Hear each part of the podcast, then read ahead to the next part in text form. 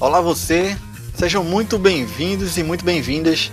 E nesse episódio de número 4, nós temos mais uma entrevista, desta vez com João Marinho Chinaski, baterista pernambucano, conhecido pelas bandas Decapoli, Os Variáveis e também está à frente das baquetas da Macuna Massa.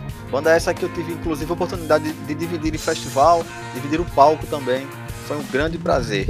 E olha, nessa conversa com o João, ele fala desde como ele iniciou no instrumento, os, os primeiros contatos, suas influências e também detalhou um pouco pra gente o set minimalista que ele costuma usar.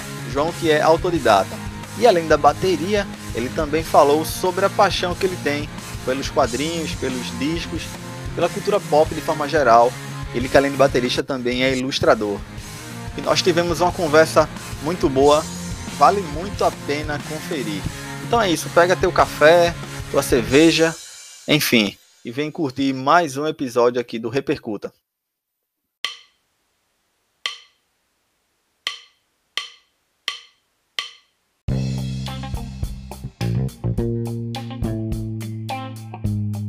Então a gente tem a presença aqui de João Marinho Chinaski, ele é baterista pernambucano, aqui da cidade de Escada, Seja muito bem-vindo, João.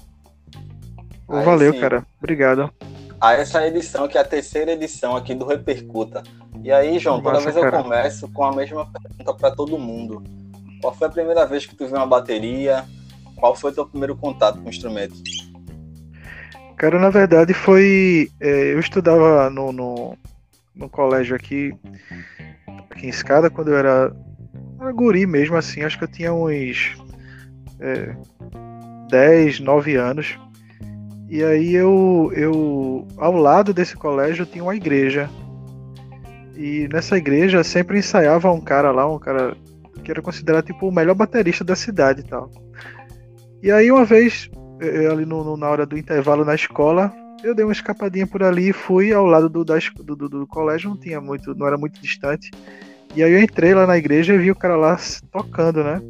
Mas aí eu me surpreendi porque não era uma bateria é, convencional, normal, acústica, era uma bateria eletrônica, tipo uma DD50. Tu sabe qual é, Jade, dessa bateria? DD50? Sim, sim, 50. Isso, a DD50. Pronto. E aí é, eu vi ele lá tocando, mas aí como ele, aquela bateria ela não tem aquela estrutura de tipo um chimbal ou um bumbo assim, eu não, não sabia é, é onde ficava cada peça de uma bateria original. Eu, eu vi aquela bateria eletrônica era a única referência que eu tinha, mas assim, foi uma paixão imediata que eu tive de bateria. E aí eu, eu moleque, né? Fui, cheguei em casa e falei para meus pais, ó, oh, eu queria tipo uma bateria e tal. Eu vi que uma bateria ela não ocupa muito espaço, que é uma coisa pequena. E até meu pai falou assim, sugeriu, pô, porque você não, não, não pensa em, em, em uma bateria logo acústica? eu ficava pensando, pô, deve ser muito barulho, até por, por falta de, de, de, conhecimento mesmo, fiquei, ficava assustado de ter aquela coisa, uma bateria mesmo assim em casa, entendeu? Mas aí, aí eu fui e meu pai me presenteou com a DD50 que eu tenho ela até hoje, uma Yamaha. E. Caramba. É, eu ainda tenho ela aqui e tal ela ainda funciona. Ela já deu algumas broncas, mas aí eu já levei ela pro concerto, eu tenho ela mais como um souvenir mesmo, que assim, eu sou meio arquivista, eu coleciono as coisas, entendeu? Então eu, eu tenho eu tenho coisas da minha primeira banda, a, primeira guitarra, o primeiro pedal que a gente comprou, os amplificadores, várias coisas que eu fui colecionando, adquirindo durante todo esse período aí que eu toco. Eu tenho tudo isso guardado aqui em casa, tudo é, posters, repertórios, fotos, um arquivo gigantesco de toda a história aqui da, da tudo que rolou aqui na cidade de, Pô, de cara, rock and roll ainda, bom, é, ainda tá espalhado também. É, tem muita gente também que tem muita coisa por aí. Eu acredito que se juntar dá pra fazer tipo um museu do rock aqui. É, daqui Legal, de escada, entender esse Jade. Já, já é um tema que eu vou querer também entrar mais na frente, mas primeiro é, tu continua a tua história aí, o teu primeiro contato. Tu lembra o ano disso, João? Cara, isso foi por volta de 96, 97. Por aí. Tanto é que é, eu, em 98 eu ganhei a bateria, a Tama Rockstar, né? Que ela é modelo 1997. E que é aquela bateria toda grandona, grave, que é a que eu tenho até hoje, né? Né? Eu toco com ela até hoje. E, e assim, ela virou uma peça também, tipo, meio que de colecionador, né? Porque é uma coisa. Um, um, você vai procurar. Eu, uma vez, assim, por curiosidade, eu fui procurar na internet se existia muitos modelos desse disponíveis. E eu não encontrei absolutamente nada. Eu parece que foi um cara em Portugal que tava tentando vender uma, bem surrada, assim, sabe? A caixa dela é muito boa, a caixa da Tama, ela é uma caixa bem brutal, assim, grande, sabe? Que é que eu, eu gravei ela é muito robusta, que é o que eu gravei, todos os álbuns que eu gravei, tudo é que eu gravo ainda com ela hoje. Eu consegui colocar ali meio que minha alma ali, sabe? Minha sonoridade naquela nessa caixa que eu tenho até hoje, assim. Já pensei até em ter outras. Às vezes eu gravo até com outras, mas são do estúdio, sabe? Mas minha mesmo é a que, a que eu tenho aí durante todo esse período, de 98 para cá. É, você falou com, com relação à Tama, eu gravei com, com a Tama um dos EPs de uma das minhas bandas, mas era um modelo muito mais atual, sabe? Tipo, a tua, uhum. com certeza deve ser uma relíquia, uma bateria de mais de 20 anos. Né? Isso, isso, exatamente, cara. Ela, ela tem. Ela é muito. O volume dela, sabe? Muito alto, assim, sabe, já Ela é bem explosiva mesmo. Ela, tanto é que é um modelo é, que acredito que é o modelo que vem em seguida dela, eu não sei exatamente qual é a referência, mas também né, do modelo Rockstar, foi a que Dave Grohl usou, né, durante um grande período aí no Nirvana também.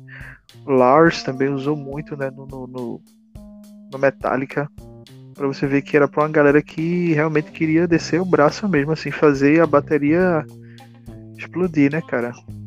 Exatamente. E aí, João, como foi a tua transição é, da, da eletrônica para acústica, assim? Quanto tempo passou? Foi rapidamente? Como é que foi isso? É, cara, foi tipo. Tudo isso aconteceu no período de dois anos, assim. Eu, com a, com a eletrônica, eu comecei a pegar as músicas, assim, tipo. Eu colocava os discos, os álbuns do Titãs, é, até do Pearl Jam mesmo, Nirvana, e, e ficava acompanhando aquilo na eletrônica, aquilo eu passava horas. Eu acredito que foi o único período que eu estudei, assim, que eu parei para estudar mesmo, me dedicar à bateria, foi nesse período com a eletrônica mesmo. Passava muitas horas fazendo isso. E aí, no ano seguinte, quando, quando veio a, a acústica, né? Eu não sabia, por exemplo, se eu tocava com o chimbal com a mão esquerda ou com a direita porque eu tinha várias opções na eletrônica, entendesse, Jade? Eu, eu ficava variando isso e aí quando eu vim para para acústica eu senti as facilidades de ter treinado na eletrônica assim no início desse período. Porque às vezes Entendi. eu tocava eu, eu fiquei com a coordenação, sabe? Tanto é que às vezes eu até digo assim, às vezes as pessoas perguntam: "Ah, você estudou bateria?" Não, eu simplesmente sentei e toquei assim, deixei fluir. Eu, eu simplesmente eu pela minha coordenação, alguma coisa assim que me que já natural de mim assim, sabe? Eu fui fui descobrindo, descobrindo e aí quando eu comecei a, a, a ter prazer de assistir shows, é, é, é tipo VHS, tipo Guns N' Roses, de Nirvana, aquelas bandas mesmo daquela época, né, que eram as bandas que faziam sucesso naquela época é, Titãs, e aí eu fui vendo como é que a galera tocava a, a, bateria, porque naquela época não tinha internet, a gente via através de VHS, alguma coisa que a gente é, gravava da, da MTV, sabe? É, aí, e, aí, e, aí, e aí foi que eu fui descobrindo a bateria dessa maneira. Entendi. No caso, por, é, você tinha por volta de 10 anos nessa época, 97 no caso? Isso, isso, por aí, cara. Só que, assim, uma, coisa, uma coisa que era muito legal aqui que a gente muito cedo, se, é, é, pelo menos a minha geração aqui no meu bairro, eram é, meninos, garotos, assim, muito, muito, muito antenados, cara, com a cultura pop. E assim, a gente consumia muito aquelas coisas daquela época, do, do, do que vinha dos anos 80, todas aquelas, aquelas coisas que, que, vinham, que a, a mídia, é, tipo os quadrinhos, é, é, os álbuns de figurinhas, eu acho que a gente sempre estava ligado nisso, nas bandas. Era tipo os jogos de, de, tabuleiro, tudo que rolava muito naquele, naquela época. Então, é, pela, é, por ser também uma cidade do, do, do, interior, digamos assim, a escada não é bem cidade do interior, né? Acho que nem é. Mas a gente tinha. A gente usufruía muito essa forma de entretenimento, pelo menos aqui no bairro, que o nome do meu bairro aqui é Coqueiro. Aqui no bairro do Coqueiro era uma turma de, de, de moleques assim, cara, que se reunia muito para trocar fitas. É, ficava fazendo esse tipo de coisa, fazer montagem com as fitas, entendeu? Isso era muito ligado à música, cara. Isso eu, eu, eu acho que eu nasci num, num bairro assim, bem meio que privilegiado, inclusive pelos meus tios também muito ligados à música. Meu, meu, meu pai também era colecionador de discos. E a gente era realmente nessa época muito antenado por tudo isso, cara. E assim, é, para quem tá ouvindo, João, João além de baterista, ele também é desenhista, ilustrador, artista gráfico. Então, assim, acredite, João, é, você tem a possibilidade de explicar melhor como é que, assim, tudo isso veio ao mesmo tempo, né? A música veio atrelada a todas essas outras formas de arte, né? Isso. Uhum, exato, cara. É, eu também desde cedo me descobri como ilustrador, desenhista, né? Tenho, e também pelo fato de ser arquivista, de estar sempre arquivando, eu tenho os meus desenhos desde criança até hoje, assim. A minha mãe também me ajudou a, a guardar, né, tudo isso. Né? E depois que eu, que eu casei, né, que fui morar só, eu permaneci com tudo, cara, com tudo e, e, e realmente observo, é, revisito as, as coisas do, do, passado, às vezes é, é, pego até é, novas influências de, de, coisas que eu já fiz, porque eu realmente eu desenhava muito, eu tenho muito material. E, e às vezes eu uso isso para uma capa de, de, um álbum, ou alguma capa de um livro, alguma coisa do tipo, mas sempre dentro daquele meu universo ali que, que meio que tem as minhas características, as minhas vivências, as minhas influências de toda essa, essa coisa toda que eu venho carregando durante o tempo aí. É, a gente vai, vai falar mais para frente da Macuna Massa. Enfim, para quem não conhece o João também, o trabalho dele, é, você percebe que toda a identidade visual da Macuna Massa, João, João é responsável, não é esse, João? E, Isso, exatamente. E você, vê muito, e você vê muita referência a quadrinhos, a cultura pop, hum. de um uhum. modo geral, né? E aí, João, é, quer acrescentar mais alguma coisa? Pode falar.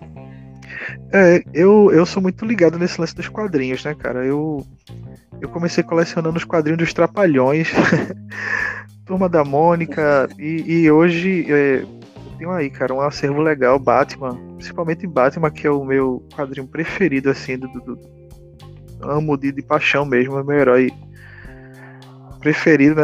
Eu não digo nem herói, assim, tipo, detetive preferido, porque eu sou meio muito ligado nesse lance de detetive, sabe? Eu adoro histórias de, de, de, mistério, de detetive e tal, e o Batman pra mim é foda demais.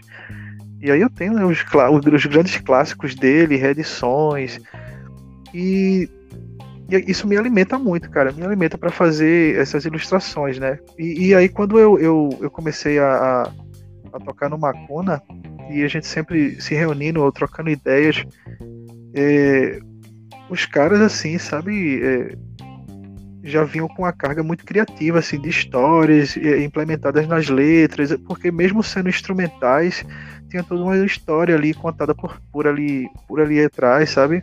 Por ali por trás. Sim. E aí, como eu também já vinha com esse meu universo ilusório, sempre li muito, sempre muito ligado, eu aquilo ali para mim era um parque de diversões, assim, de pegar todas essas ideias, incorporar também as minhas ideias e poder ilustrar isso nas capas, é, na, na, nos posters, sabe? E principalmente, cara, por ser muito fã do Pearl Jam, que é uma banda que todos os shows tem um pôster exclusivo assim deles e são pôsteres sempre muito incríveis. E aí foi que eu fui conhecendo e, é, e, aí eu fui conhecendo vários ilustradores, vendo que existiam várias possibilidades que tipo eu não precisava me prender a um único estilo, eu poderia fazer recortes, eu poderia fazer tipo usar tinta, eu poderia usar o, o, o é, na mão ou no, no, próprio digital mesmo, que eu uso bastante também. Então é, eu, eu, tenho aqui uma parede onde tem várias vários quadros meus, vários posts que eu já fiz, e eu tô olhando agora para ele e vendo, né?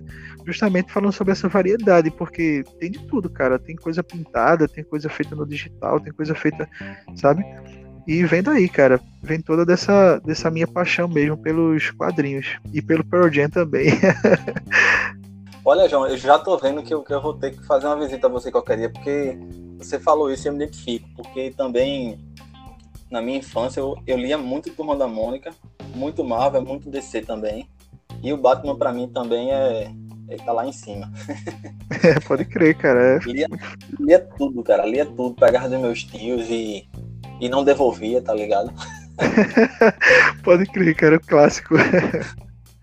fazia, fazia isso direto. Mas aí, João, é, aproveitar o gancho para que tu cite os, os bateristas que são referências para você. Você já, já falou do Pearl Jam e bandas também, né? Ah, cara, eu sou apaixonado pelos esses grandes clássicos, né? Esses bateristas, os grandes medalhões. Mas eu tenho, cara, eu assim, eu vou, eu vou do mais daquele mais, como é que eu posso dizer, virtuoso ao cara mais simples, por exemplo. Eu não sei se você tá ligado naqueles primeiros sons The Cure, que a bateria era tipo super simples e tal. Pronto, cara, eu curto aquele tipo de bateria. The Cure para mim foi uma grande, uma grande referência assim também de bateria titãs. Charles Gavan aqui no Brasil é, foi o cara que me ensinou meio que a usar prato de condução, assim, poder fazer aquelas variações na condução. Eu era apaixonado pelo cabeça de dinossauro e tal. E a Soul, né, na verdade, né, cara? E na gringa, assim, cara, Bohan, John Bohan, é, Kate, Keith Moon, The Who, é, Ian Pace, de Purple, é, cara, todos os bateristas que tocaram no Queens of the Stone Age e Dave Grohl, para mim, é grande símbolo, assim, cara, porque é, era o baterista da minha geração, assim, cara, da minha época, é Dave Grohl, assim. Eu, quando eu vi Dave Grohl, eu vi a foto da. Eu tava com uma revista é, Biz, é, Showbiz, eu não lembro se era Biz ou Showbiz. E eu vi uma foto do Nirvana e eu vi que Dave Grohl só usava tipo um, um surdão na frente e outro embaixo, um poucos, pouquíssimos pratos. Eu disse, caramba, como é que esse cara consegue fazer todo esse som com essa bateria tão simples, tão com tanto poucas peças? Ele me mostrou esse caminho. Do... Fazendo muito com pouco. Exato, o menos é Exato. é mais. Tanto, tanto me influenciou que hoje a bateria que eu uso ela é assim, simples. Então, um surdo, um bumbo, sabe, dois pratos e já era. Pronto, aí eu faço o show todo com ela, entendeu? Foi por aí, Exato. cara.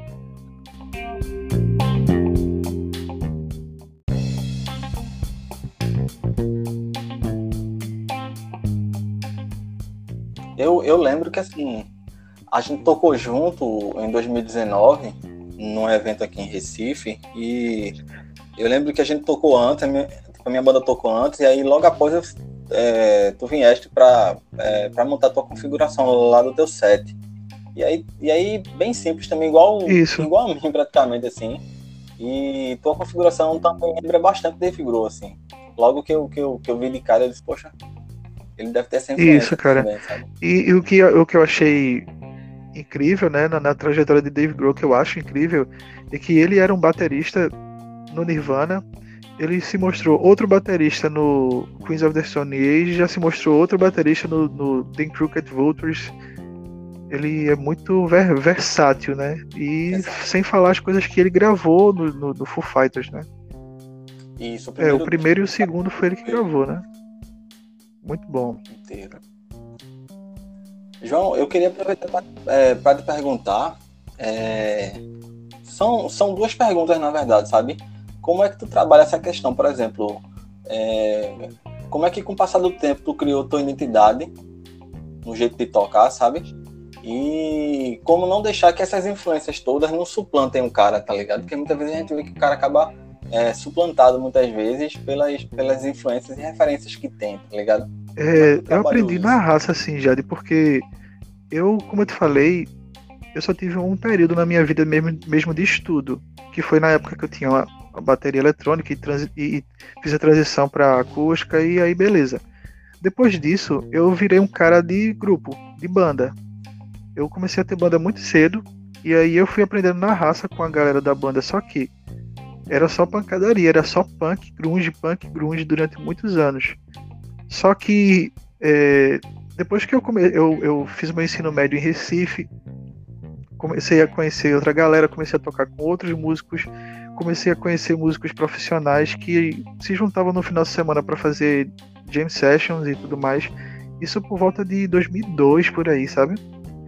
E aí eu nas jams eu percebi, é, é, eu tinha um contato com a galera que meio que não era aquela galera da infância, que meio que não tinha muitas papas na língua de chegar assim, ó, cara, tu tá meio que vai mais devagar aí, sabe? Vai pegar leve, porque você é um ótimo baterista, você é um bom baterista, mas você precisa se educar, se educar um pouco mais. Então, eu, caramba, velho, eu, eu assim, na hora eu escutei aquilo, eu digo, caramba, o que, é que ele tá querendo dizer com isso? Não, é realmente.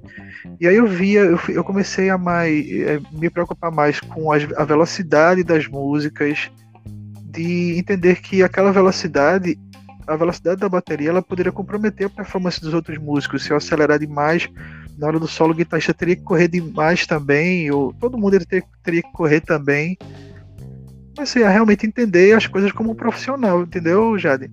E também tocando com, com a galera assim mais da é, acústica, muita coisa acústica. Quando eu comecei a tocar no, nos barzinhos também, comecei a ter mais controle das coisas, do volume, do, dos pratos e tudo mais. E tudo isso foi a minha escola. Eu, eu aprendi assim, na raça, tocando mesmo. E aí eu fui transitando do, do, do, do, do peso, do, do peso com, com, com as bandas que tenho, com as coisas mais leves e, eh, leves e acústicas. Hoje em dia, para você ter uma ideia, cara, eu trabalho no HS Studio, que é um estúdio onde a gente faz as nossas gravações aqui. E hoje eu faço gravações dos mais diversos ritmos que você pode imaginar. É, até gravações evangélicas também, gravações de pop rock, gravações de, de tudo. Só assim, eu ainda não cheguei a fazer esses ritmos mais bem populares que a gente conhece. Mas esses que eu te falei assim, sabe? Essas... Porque, lá, porque lá tem vários outros bateristas. E aí o produtor ele seleciona o que tem mais a ver com cada coisa, sabe? Então, pra, pra mim tá sendo bem legal.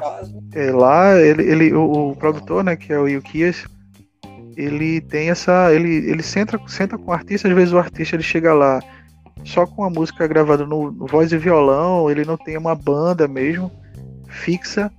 E aí o Yukiz ele convoca, ele escuta a música, ele escuta a demo, né? E aí ele vai e seleciona. E, já, e às vezes, na maioria das vezes, ele seleciona até músicas que já tocam comigo.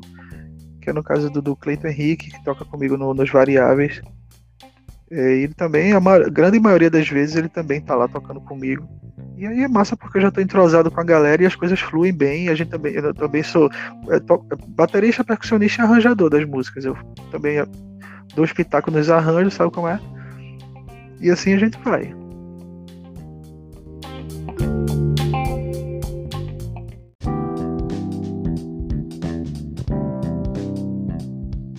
Para quem não conhece, é uma cidade que fica a 60 quilômetros de Recife. Nunca visitei, espero visitar um dia.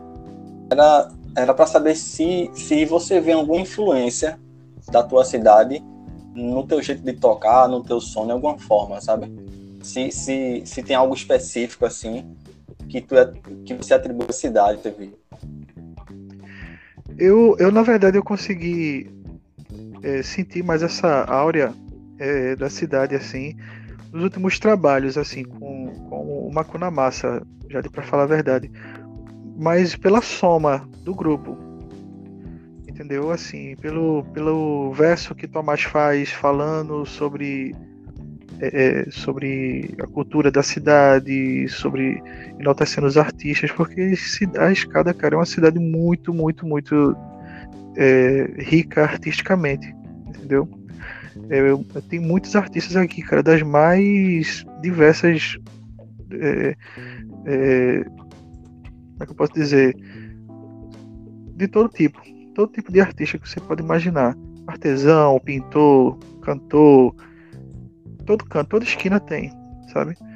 E aí, quando, quando o Tomás ele incorporou isso no, no, no nas músicas do Macuna Massa, eu comecei a sentir realmente que a gente tava fazendo um som que tava com o pé dentro da, da raiz, assim, sabe?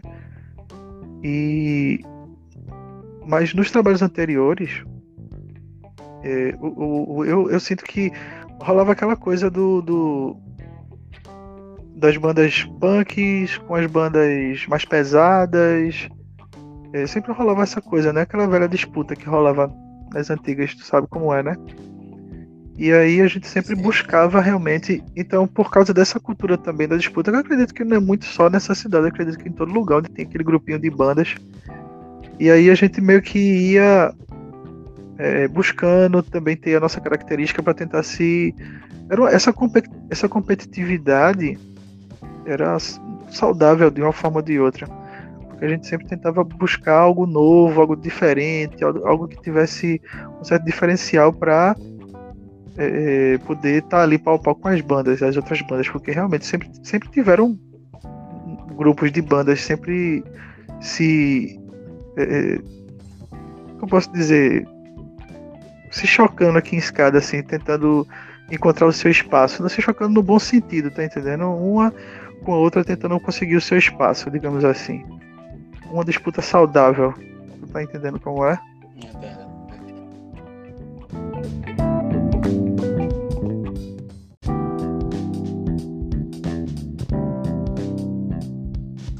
E aí, João, agora a gente tem um pouco para falar das bandas que tu toca e que tu tocou também, né? Queria começar pelas, pelas que eu acredito que não existam mais. A Def Calabar, uhum. não é uhum. isso? Mais antiga, né? Isso. A Johnny Praça, Parresia e Anísio Rocha. Essas quatro, elas não existem mais, não é isso? Isso, cara. Isso foi, é, na verdade, o, o Def Calabar foi onde eu fiz minha primeira composição, né? Com os meus amigos aqui do, do porque assim, eu, eu é, é, naquela época, quando eu era adolescente, eu treinava Kung Fu. E aí, dentro daquele grupo da galera do Kung Fu, tinha uns carinhas bem ligados na música, que sabiam falar inglês.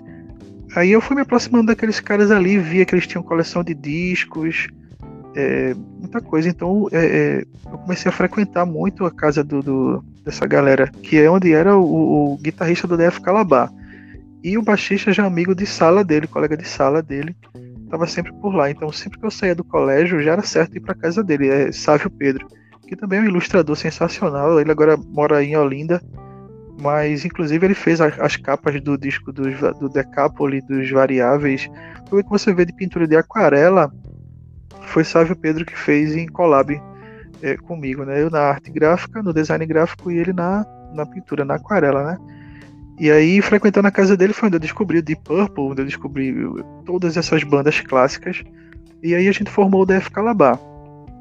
E foi no finzinho, e, no finzinho do Def Calabar, comecei a tocar com o Anísio Rocha, foi quando eu comecei a tocar profissionalmente, porque Anísio ele já era um músico que já tinha gravado, já fazia turnês e tudo. Fiquei um período com ele. Parresia é, foi quando eu, eu fui, justamente por causa de um dos guitar, do guitarrista do Anísio Rocha, ele começou a fazer um trabalho na, numa igreja, um trabalho é, é, é, beneficente na igreja. E aí ele começou a juntar um grupo, tal, precisou de um baterista. Eu fui, somei com a galera lá, passei um tempo tocando também no, no, no, no Parresia. Mas assim, meio que como um músico meio que contratado, assim, sabe? E a outra que você falou foi o. Faltou alguma? Foi a ah, Johnny, Johnny Praça. Praça, cara. Na verdade, Johnny o Johnny Praça foi um projeto paralelo do Decapoli, digamos assim. O Decapoli ele mudou de nome para poder fazer uma fazer flertar com outro tipo de som, sabe? A gente tinha passado muito tempo com esse nome Decapoli é, apostando num, num formato. Depois a gente meio que cansou que, ó, vamos fazer, vamos colocar mais um guitarrista, um cara que trouxe uma sonoridade muito peculiar também, que é Jazz Rufino, um músico sensacional lá de Nossa Senhora do Ó, compositor, cara, fantástico.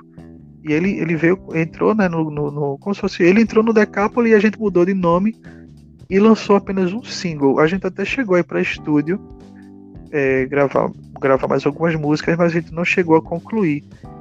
E aí fizemos um show sensacional aqui em Escada num carnaval aqui, que foi o, o Vila Alternativa, que foi minha primeira minha primeira produção de evento assim, grande, assim, com palco. Foram dois dias de, de, de, festival. E foi lá onde eu conheci o Macuna Massa. Eu chamei o Macuna Massa, que era uma dupla, um duo, para esse festival. Eu fiz o meu último show lá com o Johnny Praça. Dividi o palco com o Macuna Massa. O Macuna Massa tocou a dupla e eu fiquei assim, estarrecido vendo os dois caras tocar. E é como, como o Johnny Praça encerrou as pra atividades. Quem é, para quem não conhece, quem acompanha Macuna Massa junto com o João, são os irmãos Tomás e Tiago, não é isso? Isso, exatamente. O, o, eles eram um duo, né? O, o Tomás, guitarra, e o Thiago, que hoje é o baixista, tocava bateria na época. E ele já tinha feito alguns shows, inclusive em Recife também. Cara ali, irmãos tocando direto de casa. Aí encerrei as atividades com o Johnny Praça. A gente tava ensaiando em Porto de Galinhas à distância, tava atrapalhando um pouco tudo isso. Tava muito cansativo manter a banda, entendeu? Tava saindo um investimento grande assim. A gente não tava conseguindo mais sustentar. E aí veio o convite do, do Macuna, né? Eles, ó, a gente tá. Tiago toca baixo também, já tinha tocado em outras bandas daqui baixo. Aí queria sair da bateria e pro baixo e acrescentar a bateria para se formar um trio e a gente afundar o pé nos, nas composições, né? E foi o que a gente fez. A gente começou a, a tocar em 2015 é, e, e, não parou mais, assim. A gente teve um pequeno hiato, um pequenino, assim, alguns meses, é, por causa de uma tendinite, que eu, que eu desenvolvi uma tendinite. Mas aí eu voltei e aí a gente veio com tudo, já gravando gravando o álbum, o segundo álbum brasileirado e tudo mais, entendeu? No caso, a tua entrada no Macuna Massa é em 2015. Foi em 2015.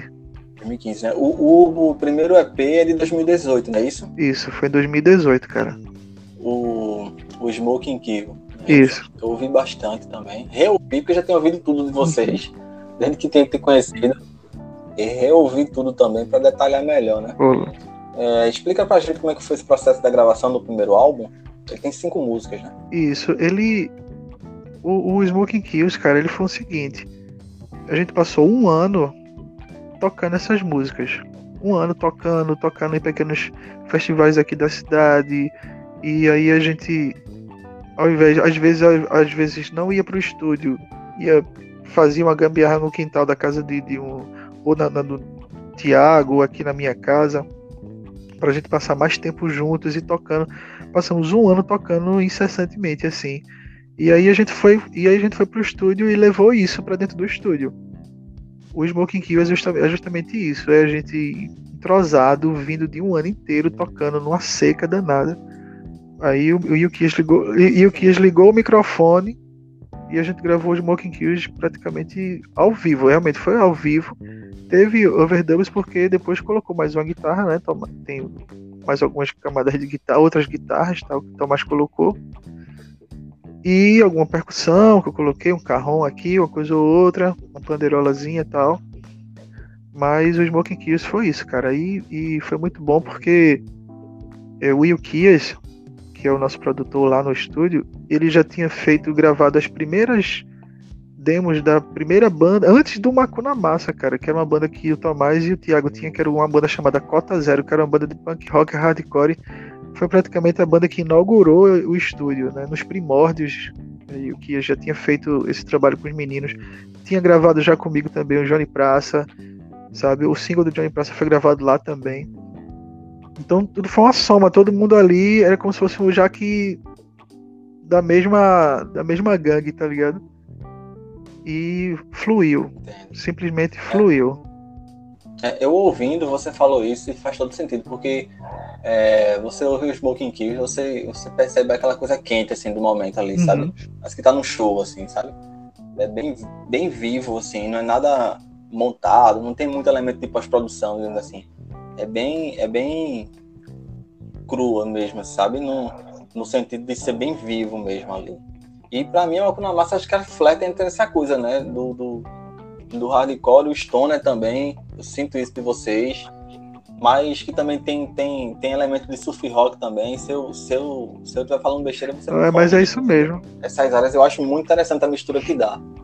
Pois é, cara. E, e o, o, a galera que curte música por aqui e tal, você sabe, a Recife, a Olinda, quem é nordestino, quem gosta de música por aqui, quem quem cola com a gente, a gente sabe. Pô, gosta de, de, de não só gosta puramente de rock. Gosta de. de pô, você pode estar tá ali na, na, na, na, festa da lavadeira, quando tinha nas antigas, a gente ia muito, quando era na Praia do Pave, a gente absorvia muito aquela coisa do maracatu, do, do, do show de Lia. É, pô, a gente sempre. Carnaval, a gente tem. Caramba, nós somos aqui privilegiados de ter o carnaval que a gente tem poder chegar ali e ver uma diversidade tão grande de, de, de, de, bandas, de influências e tudo, a gente sai misturando tudo. O Thiago vem com a bagagem dele. Tomás também, cara. Você, Tomás, ele assim, ele, ele, ele vai do trash metal, sabe, pesadão, aí daqui a pouco tá escutando uma cúmbia no mesmo dia, e isso é muito e, e eu me e eu me identifico muito com isso também, né? E, e quando junta tudo isso, cara, dá essa essa coisa toda aí. E a gente pretende, cara, é, experimentar muito mais, assim. Não que isso seja uma regra, mas é porque a gente já, pelo que a gente tem conversado agora, voltando desse. dessa. É, esse grande. A gente tá podendo conversar um pouco mais e se planejar agora, né? Que a gente meio que tá. Não sei se eu posso dizer isso, a poeira meio que tá baixando com a pandemia. Eu fico meio inseguro em falar isso, assim, eu não sei. Mas a gente já tá com, com sede, já com vontade mesmo, já de, de, de pegar outros caminhos também, né? Para aproveitar todas essas influências que a gente tem.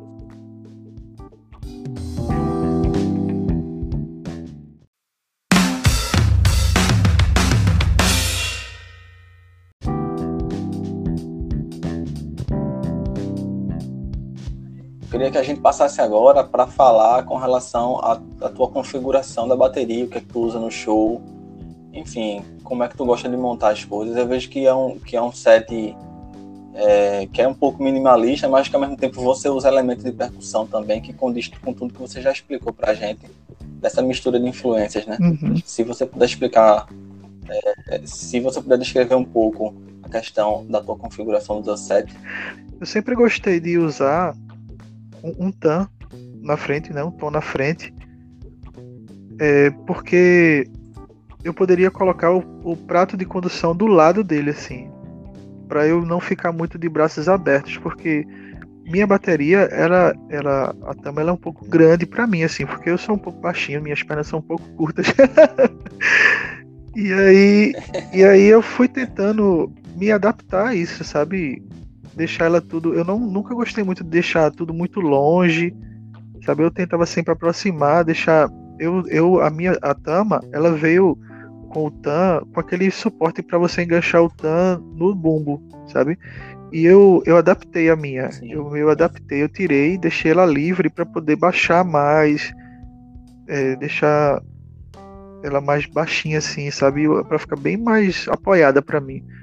E aí eu gosto de usar um cowbell do lado, gosto de usar aquela pandeirolazinha no chimbal também.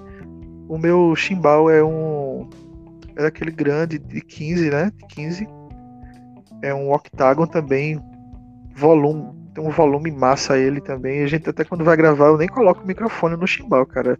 É uma técnica até que o Yukias utiliza lá no estúdio. A gente não bota microfone no chimbal, ele já funciona, já vem pronto, sabe? E é, uso um Zildjian de, de, de, pra cortar, né? De 18. E tem o condução que é de 20, 22, eu acho, né?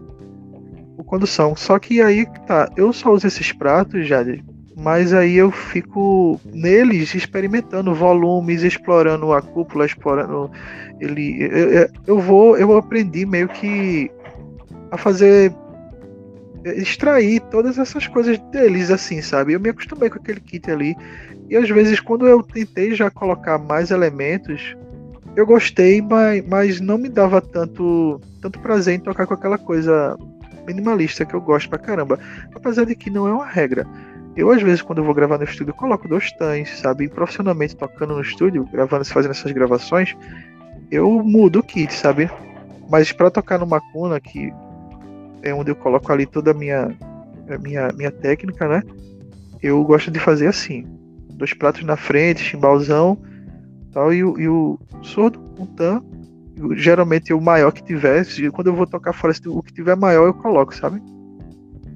E, e agora, ultimamente eu tenho usado. Isso eu, eu, trouxe do show dos Variáveis, né? Que eu tenho uma banda, os Variáveis, que é uma banda de tributo de pop rock, pra gente tocar na noite e tal, essa coisa toda. E eu tô usando também o tam menor que eu tenho do, do da Tama, o. Acho que é, é o de 14, né? Eu tenho usado ele com a pele bem fina, cara, como se fosse meio que um atabaque assim, sabe, para tocar umas coisas mais, mais tribais assim. E eu tô adorando, cara, usar ele. E eu tô cada vez mais me acostumando a, a, a, a incorporar ele, sabe, nesse meu kit. Eu acho que ele vai permanecer lá por muito mais tempo. acredito que nas próximas gravações do Macuna eu vou incorporar ele mais, sabe? É, tem até uma das minhas perguntas aqui também que eu tenho anotado, essa coisa de você tirar vários timbres do, da, das mesmas peças, né? Então você fazer o mesmo prato soar de uma forma diferente, de acordo com, tua, com a tua vontade, com a tua técnica, né? Isso é muito interessante. Isso, cara. Muito interessante. É, e termina ficando confortável assim, também, né? Legal. E assim, o que é que tem no teu set que não pode faltar, assim, assim, que é essencial, que tu não pode, sei lá, de repente algum prato que não pode deixar de ter? Alguma, tem, tem alguma peça que, que é inseparável, assim, que é essencial? Cara, eu gosto muito da panderola no, no chimbal, assim. Ela, ela, ela é uma coisa assim simples, mas quando você pisa nela, ela, ela já dá uma condução legal, entendeu? Você consegue usar ela mesmo pisando, você consegue extrair uma sonoridade preenchida com ela, sabe? Às vezes quando eu já já esqueci ela uma vez, no, fui fazer um show, esqueci ela. Aí, cara, uma pecinha tão pequena ali, mas me fez uma, uma falta incrível. E assim, o Calbel também. O Calbel, eu, eu assim, eu, a Panderola mais, o Calbel menos, sabe? Mas é, acho que a Panderola realmente eu não consigo desgrudar dela, cara. Realmente faz uma falta incrível. Eu tô ali tocando no condução e tô pisando no chimbal eu já tô acostumado a ver o chimbal fechando, vindo junto com o sonzinho da panderola, entendeu? E, João, é, com relação a baquetas, sei lá, tu tem alguma preferência? Como é que tu gosta de usar? Eu, eu uso a que tá ao meu dispor, assim, já. Eu não. Eu realmente eu, eu me desprendi disso com o passar do tempo, entendesse? Porque é, a gente que tem ali a Rua da Concórdia disponível pra gente fazer as nossas comprinhas ali e tal nunca tem um padrão assim para você. É difícil você manter, sabe? E pra, pra, eu acredito que é, seja meio, até, pelo menos na minha realidade, sai meio caro você manter um padrão de baquetas de qualidade assim, sabe? Aí eu comecei a fazer, sabe o que? Comprei baquetas mais baratas, com peso legal, e comecei a me adaptar a isso, cara. Eu hoje eu toco com. Incrível. E eu assim, hoje eu pego uma baqueta super barata e, consigo tirar um som bacana dela. E, e hoje eu, eu, claramente eu reflito de caramba, velho, não preciso nem pagar tão caro para tirar um som. Claro que existem baquetas super balanceadas e tudo mais. Não tenho dúvida que elas são sensacionais e essenciais para muitos bateristas. Mas na minha, na minha realidade, eu pego aquela que tá ali, cara, tá com peso legal. Enrola uma, uma, uma eu, gosto, eu não gosto de pegar diretamente na, na madeira, né? Enrola alguma fita ali pra ela não derrapar e manda bala, cara. Eu penso assim também, cara, porque é, é, é tudo muito caro mesmo. Tudo muito caro. E eu também tenho, tenho, tenho esse hábito, assim, eu vou lá e vejo o custo-benefício, o que dá para fazer, assim, muitas vezes você, o valor de um par de baqueta dá, dá para você comprar três, quatro de outra marca que, é, que tende. Exatamente, e é isso, cara. Né? E aí, João, é, voltando para a questão do estúdio, eu queria explorar um, um pouquinho com relação a isso.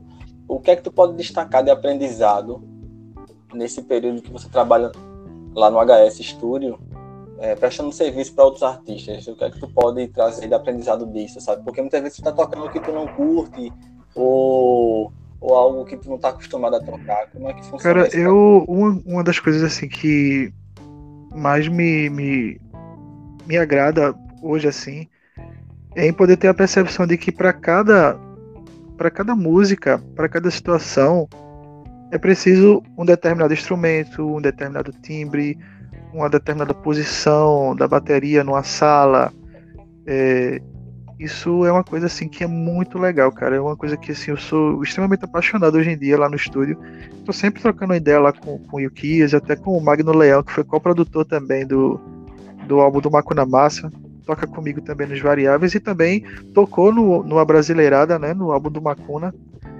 E ele é luthier também, né, e muito instrumentista, luthier, e a gente tá sempre pesquisando, sempre é, é tentando entender todo esse universo do estúdio, cara. E sempre tem algo, algo para você descobrir.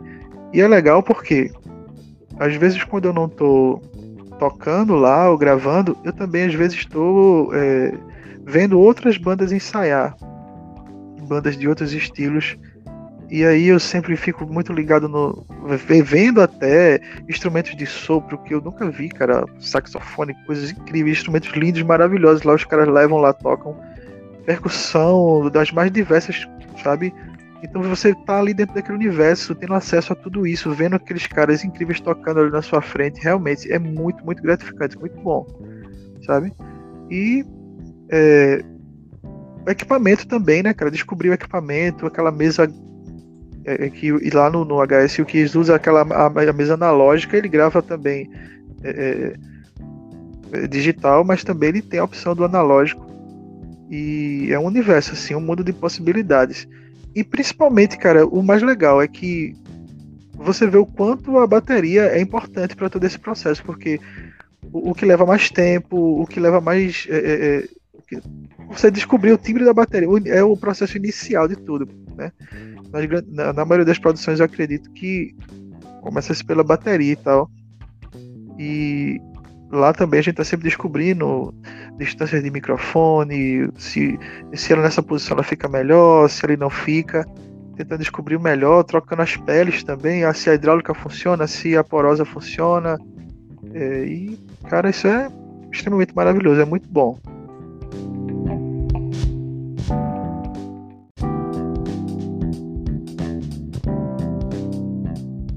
É, também aproveitando esse gancho, é, sem, assim, evidentemente sem, sem citar valores nem nada, mas como é que tu desenvolveu a questão de precificar o teu trabalho, sabe? A tua relação com produtores, enfim, com técnicos, roads, e aí como é que tu faz isso? Como é que tu precifica o trabalho, a tua relação com, com os artistas, com outras bandas? De valorar, né? O, é, trabalho, o, o, o, o, valor geralmente é o, o da casa, assim, do padrão que que o produtor, o padrão, o produtor ele tem, ele pega aquele orçamento da, do projeto, né? E aí ele vai e distribui para a banda. Geralmente tem aquele valor X fixo para os músicos da casa, entendeu? E mas assim, cara, eu vou te dizer, é preciso pelo menos fazer umas três gravações por semana, aí para no, no, no, final do mês assim dar uma, uma graninha legal, entendeu? E por incrível que pareça, cara, agora, nesse período de pandemia, é, não as gravações presenciais não, mas agora, no final, agora, né, nesse suposto final da pandemia, digamos assim, é, o número de gravações aumentou muito, cara. Muito. É, cara, é, cresceu porque acredito que muitos ficaram Caramba, compondo, ociosos em casa, entendeu? E aí teve tempo para criar as coisas e tal, e aí tá procurando bastante o estúdio, então pelo menos nesse momento, e tá sendo legal para alavancar, né, cara, o, o, o, cenário, porque tudo parou, né, para o cenário musical.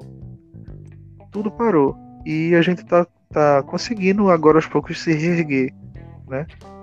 Claro com os devidos cuidados, né? É, é, não tá rolando aglomeração nesse tipo de coisa. E o ela é bem cuidadoso com esse tipo de coisa. Mas tá fluindo, cara tá fluindo e a gente tá conseguindo, pelo menos tá, tá dando para se manter. Agora, os shows realmente tá fazendo muita falta, né? Muita, muita falta. E assim, os valores que os variáveis têm, por exemplo, que é um show de, de, pop rock, é um show, é uma banda de festa, é uma banda para animar realmente festa, assim. Aquele valor específico, básico, que toda banda que toca na noite sabe, a banda que toca no burburinho, a banda que toca ali no, no, nos pubs de Recife, aquele padrão de sempre né? E no caso do Macuna é o caso do Buffalo Lecter, a gente sabe, é aquela paixão doida que faz a gente tocar, né?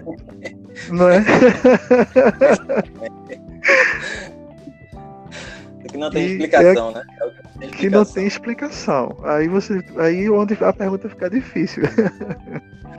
Ô João, é isso. Por uma situação, alguma situação pitoresca aqui numa situação em show ou, ou em estúdio também, que, que foi uma situação que ficou, que ficou na história para tu, assim? Tipo, algo curioso, alguma situação, alguma situação cômica particular nesse sentido? Ah, cara, é engraçado. Eu, na gravação agora do, do Brasileirada, né, a gente abre com uma música que ela não tem nada a ver com o que vem depois, né? Que é o a música Desencarna. Ela tem todo um, todo um groove, ela é toda ritmada. E depois que ela termina, o pau come, né? Só tem peso pra frente. E aí eu queria colocar algo bem percussivo nela, eu queria realmente colocar uma percussão nela. E aí eu conversando com o Yukias, Yukias estava com uma demanda gigantesca, né? Isso, isso para vale ressaltar que foi antes da pandemia, né? A gente gravou tudo antes da, desse boom aí da, da pandemia. E aí a gente procurando uma, criar uma conga, um par de congas. E aí tem um, um, eu tenho em casa um par de congas que foi um, amigo meu que me deu um músico, um lendário músico aqui de escada que é o do Doce. Ele me presenteou com um par de congas, mas ela ela não tá com as peles legais, ela tá muito tá fofa, digamos assim. E eu, caramba, não, eu tenho que colocar essa percussão. A gente só tinha um dia para gravar essa percussão na agenda do estúdio. Aí o que não conseguiu a conga, aí um amigo meu, que é o guitarrista do Decapoli, um amigo meu, o Pipoca, que ele agora tá na Bahia, trabalhando lá. O Pipoca veio é, é, visitar a família dele, que, tá, que é daqui de escada, e trouxe alguns souvenirs, né? Presentes, é, regalos, mimos. Aí trouxe um pra mim, aí trouxe para o meu filho um, um pazinho de bongô, daquele que vem com o símbolo do Olodum, cara. Tá sim, ligado sim. assim? pequenininho. Aí eu disse, aí eu, aí eu, eu falei, liguei pra Yukias, Yukias, olha só, a gente vai gravar a percussão hoje, cara. Ele não consegui essas congas, não, a gente vai gravar essa, essa percussão hoje. Aí eu cheguei lá, cara, com o bongozinho de brinquedo, com o bongozinho de brinquedo, e aí vem aquele truque do estúdio, né? A gente foi e colocou o microfone na melhor posição possível, e aí, cara, o som do bongo virou o som de conga, ficou a percussão lá. Se você ouvir lá o desencarna, tá lá o bongozinho rolando. E ninguém Caramba. vai dizer que é um bongo de... e ninguém vai dizer que é um bongo de brinquedo. E teu filho chorando em casa, né? Querendo tocar. Então, ô, cara. pois é, meu filho. Aqui é um parque de diversões para ele, né, cara? Que é instrumento espalhado por todo lado, ele mexe em tudo, brinca com tudo. Ele, o preferido dele é o ukulele, né? Ele vive brincando com o ukulele aqui, mas com certeza logo mais ele aí vai estar tá tirando os sonzinhos aí, vice. Coisa boa.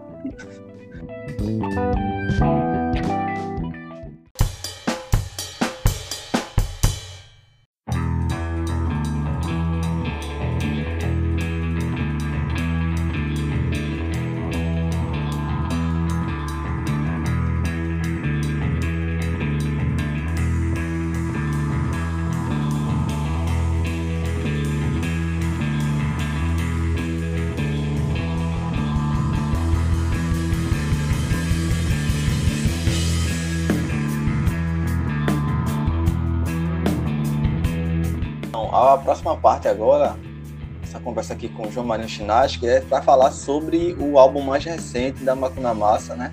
A brasileirada, que é desse ano, 2020. Né? É, esse ano, cara. Então, como é que foi o processo é. dessa gravação? O, o, o que é que foi. O que é que rolou de diferente com relação ao primeiro? É, cara. Pô, cara, foi o seguinte, o, o primeiro, é, o, o A Brasileirada, ele era meio que um. ia ser um álbum de sobras. De coisas que a gente não conseguiu encaixar no Smoking Kills. Mas. Tanto é que, por exemplo, Charles Creca. É, essas são uma das músicas, né? Charles Creca. O Monstro do Lago são músicas que a gente trabalhava, trabalhava elas, é, começou a tocar elas juntos em 2015, logo quando eu entrei pra banda. E os meninos meio que já até tocavam elas, elas quando eram em duo, sabe? E mas aí quando eu entrei a gente colocou toda a, todo o arranjo, definiu todo o arranjo delas e tal. Mas aí, cara, a gente meio que começou a surgir novas composições, tipo Super Lua, foi uma das primeiras dessa nova leva de composições que ela se mostrou bem diferente assim, por ser uma música mais compassada, não era tão acelerada como o que a gente estava acostumado a estar tá fazendo, né? É, e aí rolou um improviso aqui, outra ali, a gente foi e fez o, o, o Desencarna, que é a faixa de abertura. Mas a gente viu que dava para fazer algo diferente e, e, montar um álbum realmente diferente foi quando surgiu é, é, é o que eu chamo de Go Away Fuck Off, que é a, a sigla, né? GWFO ah, foi isso, quando a gente sim. É, ela significa go away, fuck off. Aí. Isso, tá Pronto, a gente não colocou. É, a gente não quis colocar em inglês, cara, porque. Justamente porque o nome do álbum é a brasileirada, entendeu? Aí a gente não quis colocar, ia ficar muita informação, aí colocou a, a, a uma sigla. Que, que é a letra que Tomás canta lá na, lá na música, não é isso? Isso, isso, é aquela. Que ele vem com aquele verso. Escada, escada, cidade da Mata Sul, terra de muita gente, a maioria é jururu. Ele faz aquele verso todo lá. Pronto, aí foi quando essa música entrou, cara, no repertório. Que a gente fez, ó, oh, peraí, cara, vamos juntar essas músicas aqui, isso aqui junto, ele, ele, elas. E, e, e teve uma coisa interessante que teve aquele ato por alguns meses que a gente teve, acho que foi, um, uns, uns quatro ou seis meses. E quando a gente voltou no primeiro ensaio, a gente fez. A gente ensaiou tipo umas três horas ou quatro horas, mas para é, trabalhar uma única música, que foi a Carol Carambola. E aí foi na volta do. Isso, isso. É quando... E essas duas músicas, essas duas, duas músicas foram definitivas. Go Away, o, Go Away Fuck Off e Carol Carambola. Aí a gente montou o repertório do álbum, começou a tocar, gravar demos, né? É, a gente, eu gosto muito de gravar. Eu tenho uma câmera Sony uma câmera fotográfica que ela capta um áudio bem bacana. Eu gosto de colocar ela no centro do, do estúdio e fico gravando como se fosse demos assim pra gente ficar ouvindo em casa, eh, pensando melhor nos arranjos.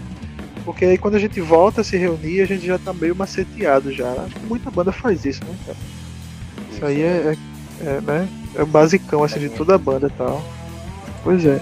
Tu utiliza um gravador lá e deixa lá e fica usando aquilo ali e vai vindo versões, versões, versões até uhum. chegar definitivo. Isso, isso, cara. E aí a gente pegou, gravou essa, pegou essas demos e, e foi enviando para o produtor, né? Para o Kias, para ele sacando mais ou menos para que caminho as composições estavam indo e tal. E aí quando a gente voltou para o estúdio para fazer as primeiras sessões, a gente é, quis fazer de uma maneira mais pausada, assim, sem muita pressa. Ele foi gravado também ao vivo como Smoking Kills, mas a gente queria realmente se dedicar um pouco mais à pós-produção dele. É, de convidar também mais o músico, né, no caso o Magno, dar uma, uma, um caminho, uma sonoridade de guitarra também diferente e apostar num, numa parada diferenciada mesmo assim para porque para de repente assim descobrir o, o, a, outros limites da banda, os caminhos que a banda poderia seguir e tal. E foi assim que ele foi se montando. Só que aí veio a, a pandemia e aí a gente se afastou da produção. E aí como foi que a gente se virou? A gente, diferente dos Smoking Kills, que a gente se reuniu na sala do estúdio e mixou e masterizou todo ele, a banda com o produtor, a gente fez tudo isso remotamente, cara, numa live pelo uma live é, privada no YouTube a gente em casa e o Yukias lá conduzindo a live e a gente mixou e masterizou a brasileirada dessa forma. Entendeu? A distância. Caramba. Foi, cara. E aí a gente ia e ouvindo, ah, aqui no. Assim, tu acha que é, o que é que teria sido de diferente se, se, fosse presencial? Teria alguma influência? O que, é tu, o que é que tu pensa? Cara, eu acredito que se tivesse sido presencial, ele poderia ter sido um pouco diferente sim, porque as discussões são mais. É diferente de você estar tá conversando. É muito, é muito diferente você estar tá conversando, digitando ali no chat, é, do que você tá tipo discutindo pessoalmente e aí o cara solta uma ideia lá na frente, você pega aquela ideia, opa, peraí, cara, o que tu falou aí faz sentido, segura essa ideia, então você conduz melhor esse brainstorm, sabe?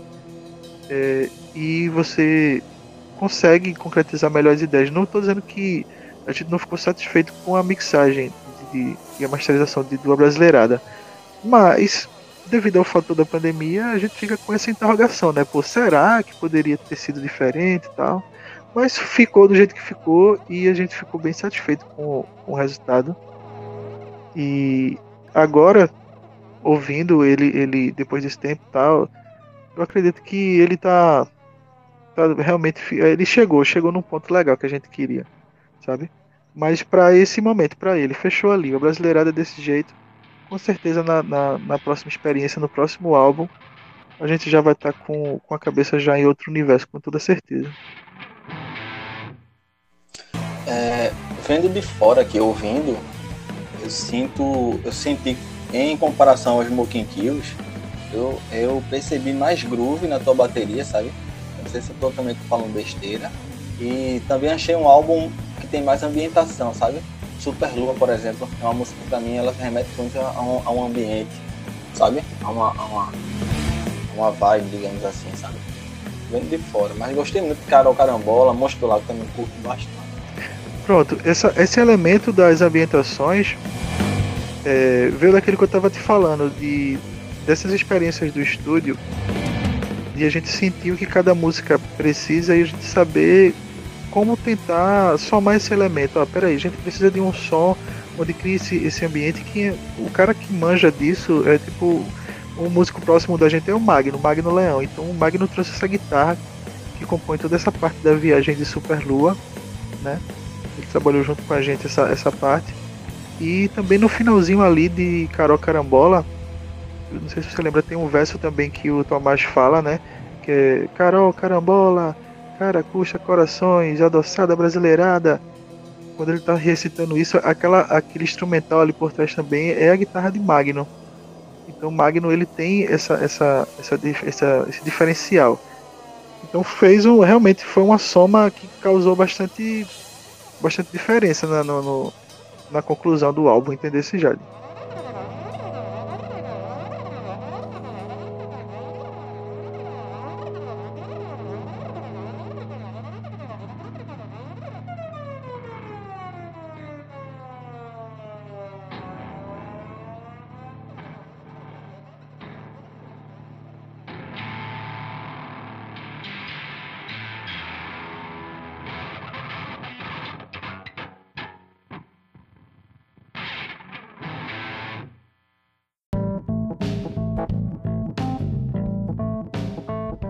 Como para tu assim esse contraste? Porque a máquina massa é instrumental e as outras e a, e a Decápolis variáveis ela já, já é mais focada em música autoral, mas com letra cantada, né?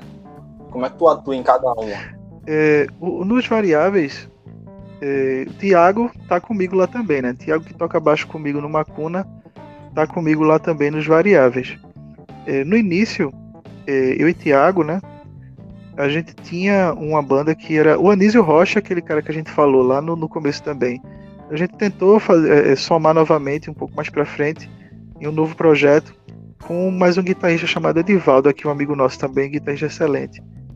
E aí a ideia que eu e o Thiago tínhamos na época era de ter realmente uma banda pra, de tributo, para ficar tocando é, covers e tocar na noite, se divertir nos bares daqui de escada, aí Cabo, Recife e tal.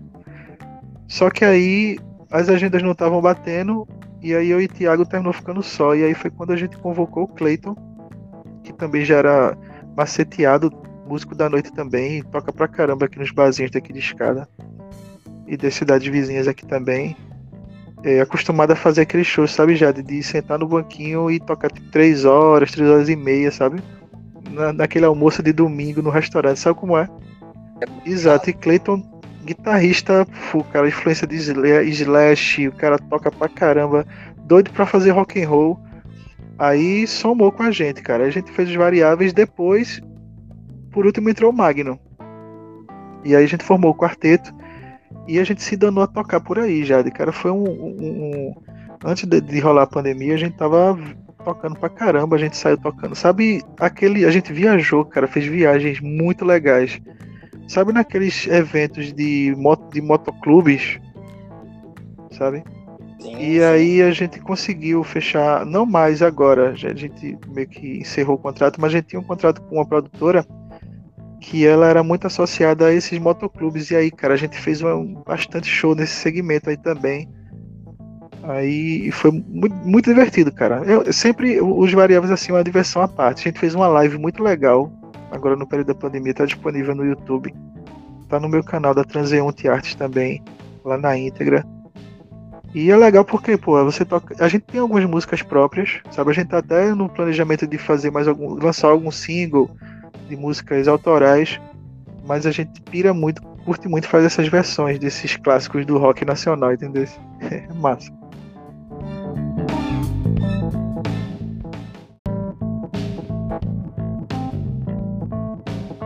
Passando para a parte dos shows, João, é, tu poderia destacar um show, assim, desde essa rotina toda, toda, tua trajetória toda com shows. É, e se você puder até incluir também a Decápula e a própria Os Variáveis. Mas aí eu destacaria um show que, que eu lembro do tempo em que a gente já se conhece, esse pouco tempo, o show lá da Macuna Massa no pré-amp, né? Isso, Isso, cara. Tocado em 2019. Isso. Se tem algum show marcante para tu, enfim, alguma situação engraçada, Aham. alguma situação bem particular. assim, Eu vi em shows que você fez. É, cara, eu, eu vou dizer pra vocês, shows assim emblemáticos da minha vida. Na, acho que foi na melhor fase da minha vida assim com a música foi na época do Decapoli. Porque era pela minha idade, sabe, Jade? Eu era um jovem que estudante que tinha a gente tinha um- uma casa disponível para para na verdade era uma, na loja do, do, do pai do vocalista Elielson, que é um grande, grande amigo meu. Elielson é um cara sensacional, velho. Um amigo meu de longas e longas datas. E o pai dele tem uma, tem uma loja ainda aqui. Esse cara aqui é uma loja de imóveis. E em cima no depósito tem um espaço onde a gente. Ele, ele construiu tipo um tapume assim e colocou a banda dentro ali. Então quando a loja estava desativada, a gente podia tocar ali, cara, noite adentro, que meio que os móveis, o depósito, meio que servia como acústica, sabe? Pra não dissipar o som. A gente passava muito tempo junto, cara. A gente era muito, muito amigos. E nós somos até hoje. Então, cada show que a gente fazia, cada viagem que a gente fazia, era muito divertido, cara. Era muito. Era sempre coisa. A gente às vezes pegava o, o pior som que você pode imaginar e meio que a gente transformava a situação, sabe como é que é? Pela energia que a gente tinha.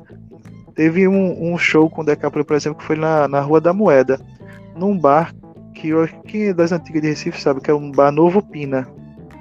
É um bar, um bar que tinha nas antigas lá na Rua da Moeda e a gente fez um show lá, cara, que foi, foi incrível assim, porque eram bandas todas da, de Recife e a única banda que, que era de outra cidade era o Decapoli. E a gente terminou ficando por último e era como se fosse uma seletiva de bandas, sabe? Por esse fato, a gente não tava combinado da gente tocar por último assim, mas não era que a banda ia tocar por último, não era porque era a melhor banda ou porque ia fechar, sabe? Era porque realmente era pra, tipo, tocar na poeira mesmo, sabe como é, Jade? A gente meio que sentiu isso. A gente subiu, cara, e a gente subiu, cara, com sangue no olho, cara, sangue no olho, assim, no palco, e foi um dos shows mais loucos que eu fiz na minha vida, cara, foi na Rua da Moeda. Mas, passando mais pra frente, é, veio o show do Preamp com o Macuna, e o, o, a experiência legal que eu trago disso, assim, é ter o contato com, com toda aquela estrutura, né? Toda aquela estrutura é, sensacional que tem naquele palco ali do, do, do preamp, que é o palco do Hack Beat, né? E, e assim, e, Isso. cara, foi uma experiência muito, muito bacana. Foi bastante divertido também pra gente e tal. Tá ali no camarim, tá ligado? Porque tu sabe, quando se junta né, esses cabas, tu sabe que é só molecagem, fuleiragem o tempo todo. E aí a gente, é, a gente tá sempre nessa, cara. É, é massa.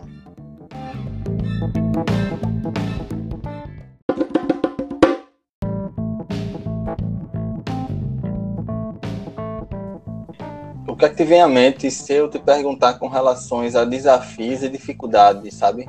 A gente tem noção de que música independente você tem que ganhar duas, três vezes para ganhar uma cara, vez, é né? Isso. complicado. Enfim, quais são as dificuldades assim que tu viu nesse período? Até hoje, claro.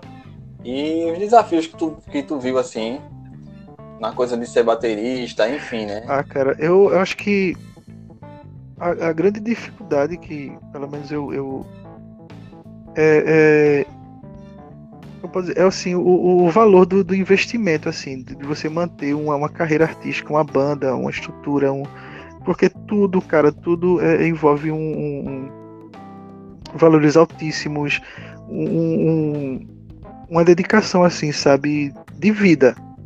É de você entregar a sua alma mesmo, sua vida, aquilo ali, para que aquilo ali realmente dê certo. É uma coisa que você tem que fazer realmente com muita paixão, com muito amor. Porque eu acredito que senão não, não vai daqui para ali, sabe como é? E a grande dificuldade justamente é essa, cara. A gente tá num, num, num país meio que tá desacreditado do, da classe artística, né, cara? E a gente vive numa, a gente vive numa batalha, numa luta se já era difícil, né? Agora parece que tem piorado bastante. E assim, a maneira também que a gente é, comercializa o nosso produto é uma coisa muito louca, assim, né, cara? É como se a gente meio que estivesse dando de graça, né? O tempo inteiro e a gente meio que. Verdade. E a gente meio que fica olhando, né? Pô, como é isso, velho? É assim que se trabalha, tá? Então vamos fazer. Você tem que estar sempre descobrindo meios e modos de. de... Claro, dá para ser lucrativo? Dá. Dá para viver? Dá. Mas aí. Aí é que tá, brother. É trampo. Tem que tem que estar tá ralando. Hoje, hoje, cara, eu vivo da arte, né? Eu sou designer gráfico e também tenho meu trabalho no estúdio. Mas é óbvio que eu gostaria de estar em turnê mundo afora com o Macuna Massa. Isso aí não tenha dúvidas, cara. E a gente tá, tá trabalhando para isso, né, cara? Continuando gravando, compondo, fazendo as nossas músicas, porque é, a busca é, nesse objetivo é constante. É constante, porque não tem coisa melhor, né, cara? Pra gente que toca, tá no palco, tá se relacionando, tá nesse meio, é o que a gente quer, é o que a gente gosta de fazer, é o que a gente sabe fazer, né? Então, essa é, é, é o que eu desejo para todo mundo, cara. Que chegue nesse momento que, com certeza, vale muito a pena, é muito bom. João, você tem mais de 20 anos que já toca. É, essa, essa é uma última pergunta antes de entrar em outro ponto teu, que é o teu lado é, ilustrador, sabe? É, tu tens mais de 20 anos já. É, em que etapa da tua carreira tu acredita que tu tá? E se tu acredita que, que a classe baterística, se ela, se ela é unida, ou se já foi mais antes, ou se isso melhorou, como é que tu vê isso? Cara, eu, eu acho que hoje, hoje melhorou, assim, pelo menos no, no, no, na, minha, na, minha, na minha convivência, justamente pelo fato de estar trabalhando numa área onde transitam muitos músicos assim. E às vezes, por exemplo, é, você, eu, eu, por exemplo, eu sou o músico da casa, do estúdio lá, e também tem outros. E você saber entender, tá rolando altas gravações que você não tá participando, e você entender que, tipo, a, aquilo ali não me cabia, aquilo não era para o meu estilo, aquilo ali não era. Essa maturidade entre, entre os músicos, essa relação entre os músicos do estúdio, sabe? É, é coisa bastante saudável. Sempre gostei de estar tá gravando e, e, e, produzindo essas coisas. Então, hoje em dia, cara, observe tipo meu projeto com Macuna Massa. Assim, eu sinto muito Macuna porque lá eu deposito muito tanto meu lado musical como meu lado visual também, de, de, de ilustrador e tal. Então lá eu consigo, eu consigo compor, eu consigo tocar bateria, eu consigo fazer é, as ilustrações, contar um pouco da história da banda através das, das ilustrações e tal. É, toda a parte de designer gráfico é, da banda é, é, feito, claro, em conversa com os meninos, mas quem faz toda, todo o trabalho gráfico sou eu. Então, não tem como não não estar tá satisfeito com isso, cara. Você tá fazendo ali tudo que você gosta ali, tá tudo onde tudo reunido numa, numa parada só. E eu me sinto numa fase muito boa, cara, muito boa e assim, de muita vontade, né? Eu acredito que todos nós músicos, a gente tá passando meio que por um momento meio frustrante, assim, a gente não sabe direito como se planejar, a gente não sabe direito quando é que a gente vai, como é que a gente. A gente gosta tanto de estar tá fazendo show, né, cara? Isso foi tirado da gente assim de repente. Então, é, eu prefiro acreditar que realmente, estando com essa galera que eu tô hoje, cara, com esses músicos sensacionais que eu toco, é, esses, é, essa produção massa que a gente tem à nossa disposição e tudo. Eu acho uma fase muito boa, cara, que eu posso tirar muito proveito e acredito que é altamente promissora, sabe? Acredito que isso vai durar muito e ainda tem muito pano pra manga, cara. Acho que a gente tá só meio que começando, sabe como é?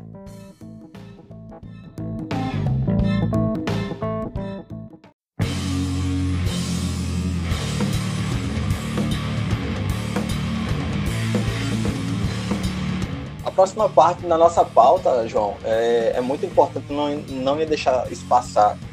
É que além de baterista, músico, arranjador, você também é ilustrador, você trabalha com a parte de visual. Também faz esse serviço é, em encomenda, né? E, isso. E aí, como é que isso influencia na tua música? Como é que a música influencia nisso? De repente, sei lá, tem, tem, tem alguma música que tu já pensa o visual ali durante os ensaios, tu já tem noção de como é que vai ser a capa? Como é que é essa relação? Ah, cara, com certeza. É, a gente, quando a gente tá trabalhando lá nas músicas, a gente meio que começa a discutir sobre o sentido da música, sobre começar mesmo, tirar uma onda, dizer, ah, criar um personagem assim, feito tipo Surf Daisy, que é a música que fecha lá o EP, o Smoking Kills. A gente meio que tinha a Daisy como uma musa tal, e contava uma história lá com a Daisy e tal. E, e, com a Carol Carambola também, entendeu? Como se tivesse todo um macuna verso ali que a gente fica meio que tirando de onda, sabe, no, no estúdio. E aí é nessas conversas que eu vou meio que já meio que rabiscando na minha cabeça as ideias para um pôster, para uma capa. É, e aí a gente vai. E também sempre pedindo, né, pra, pra galera. Pô, e aí galera, vocês é, pensaram em alguma coisa? Tipo, é, pra, é porque eu não posso falar muito agora nos próximos trabalhos gráficos da banda vai ter uma participação bem maior aí de um dos membros da banda. Mas isso vai ser meio que inédito, porque geralmente é porque na maioria Legal. das vezes é, são ilustrações puramente só minhas e tal. E aí a gente tá tentando pedir um pouco mais a participação da galera, ó, vamos fazer assim até pra de repente já vem outra coisa, né, cara? Já vem outro caminho também. E aí vai ser uma collab aí que eu vou estar tá fazendo com o Tomás. E aí vai ser bem legal. Mas enfim, já é, as influências é tudo isso, cara, que a gente vem conversando. Sabe? Eu vou buscando inspiração em tudo, cara, tudo que você pode imaginar. Uma das coisas que eu gosto muito de ilustrar são. É, eu gosto de não seguir muito uma linha assim de esboço para depois cobrir. Eu gosto de fazer o desenho, como quem diz assim, numa lapada só. Eu, eu pego a caneta Unakin e aí eu saio desenhando e eu não corrijo, tá entendendo? eu vou do jeito, do jeito que vai, do jeito, do jeito que sai. E isso me dá um prazer muito legal. É como se fosse um desafio. Eu vivo aquele momento, eu faço aquele momento. E, e acredite, a maioria dessas minhas ilustrações que tá aí foram feitas dessa maneira, cara. Eu não esbocei, não, não. Tipo, deixei aquele momento, vi assim, por sair de primeira. E aí depois eu vou lá e, e faço a coloração deles e tal mas eu, eu gosto muito de desenhar nessa pegada também. Claro que tem alguns desenhos que eu dependendo da, da, da, proposta, eu faço um esboço e tal, tem toda aquela. Mas quando eu vou. Esses, esses posters que eu costumo fazer, com essas artes aí meio loucas aí, mistura de extraterrestres com coisas cibernéticas, vem, vem assim, vem na, na tora a história.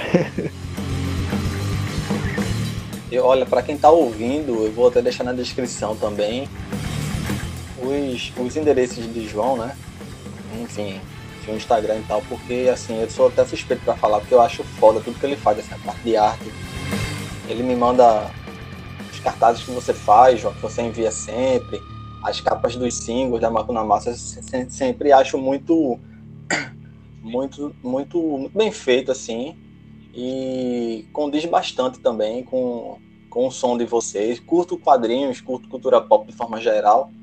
Então, para mim, é um prato cheio, assim, de ver. Pô, cara, massa, cara, muito bom, valeu. E não faço nada de desenho, mas acho foda quem faz, sabe? Pô, cara, bacana. Verdade. Legal. Mas toca bateria, mas toca bateria maravilhosamente aí, bem. A, a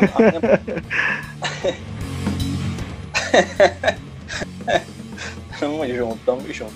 E aí, João, minha pergunta também é com relação a isso, sabe? Enquanto artista visual, como é que tu vê essa questão, assim, a questão do imediatismo, sabe? Porque hoje a gente sabe que distribuição de música, distribuição do nosso conteúdo, muitas vezes é por streaming e tal, e há um certo desapego, isso aí já é dito de uhum. forma geral, não é, não, é, não é apenas juízo de valor, mas há algum desapego com relação ao, ao é. ao que é gráfico, digamos assim, e que não é necessariamente físico, mas muitas vezes muito mais apego à parte sonora mesmo e tal, e muitas vezes a pessoa não, não, não dão ouvido, uhum. ou não dão olhos nesse caso, né?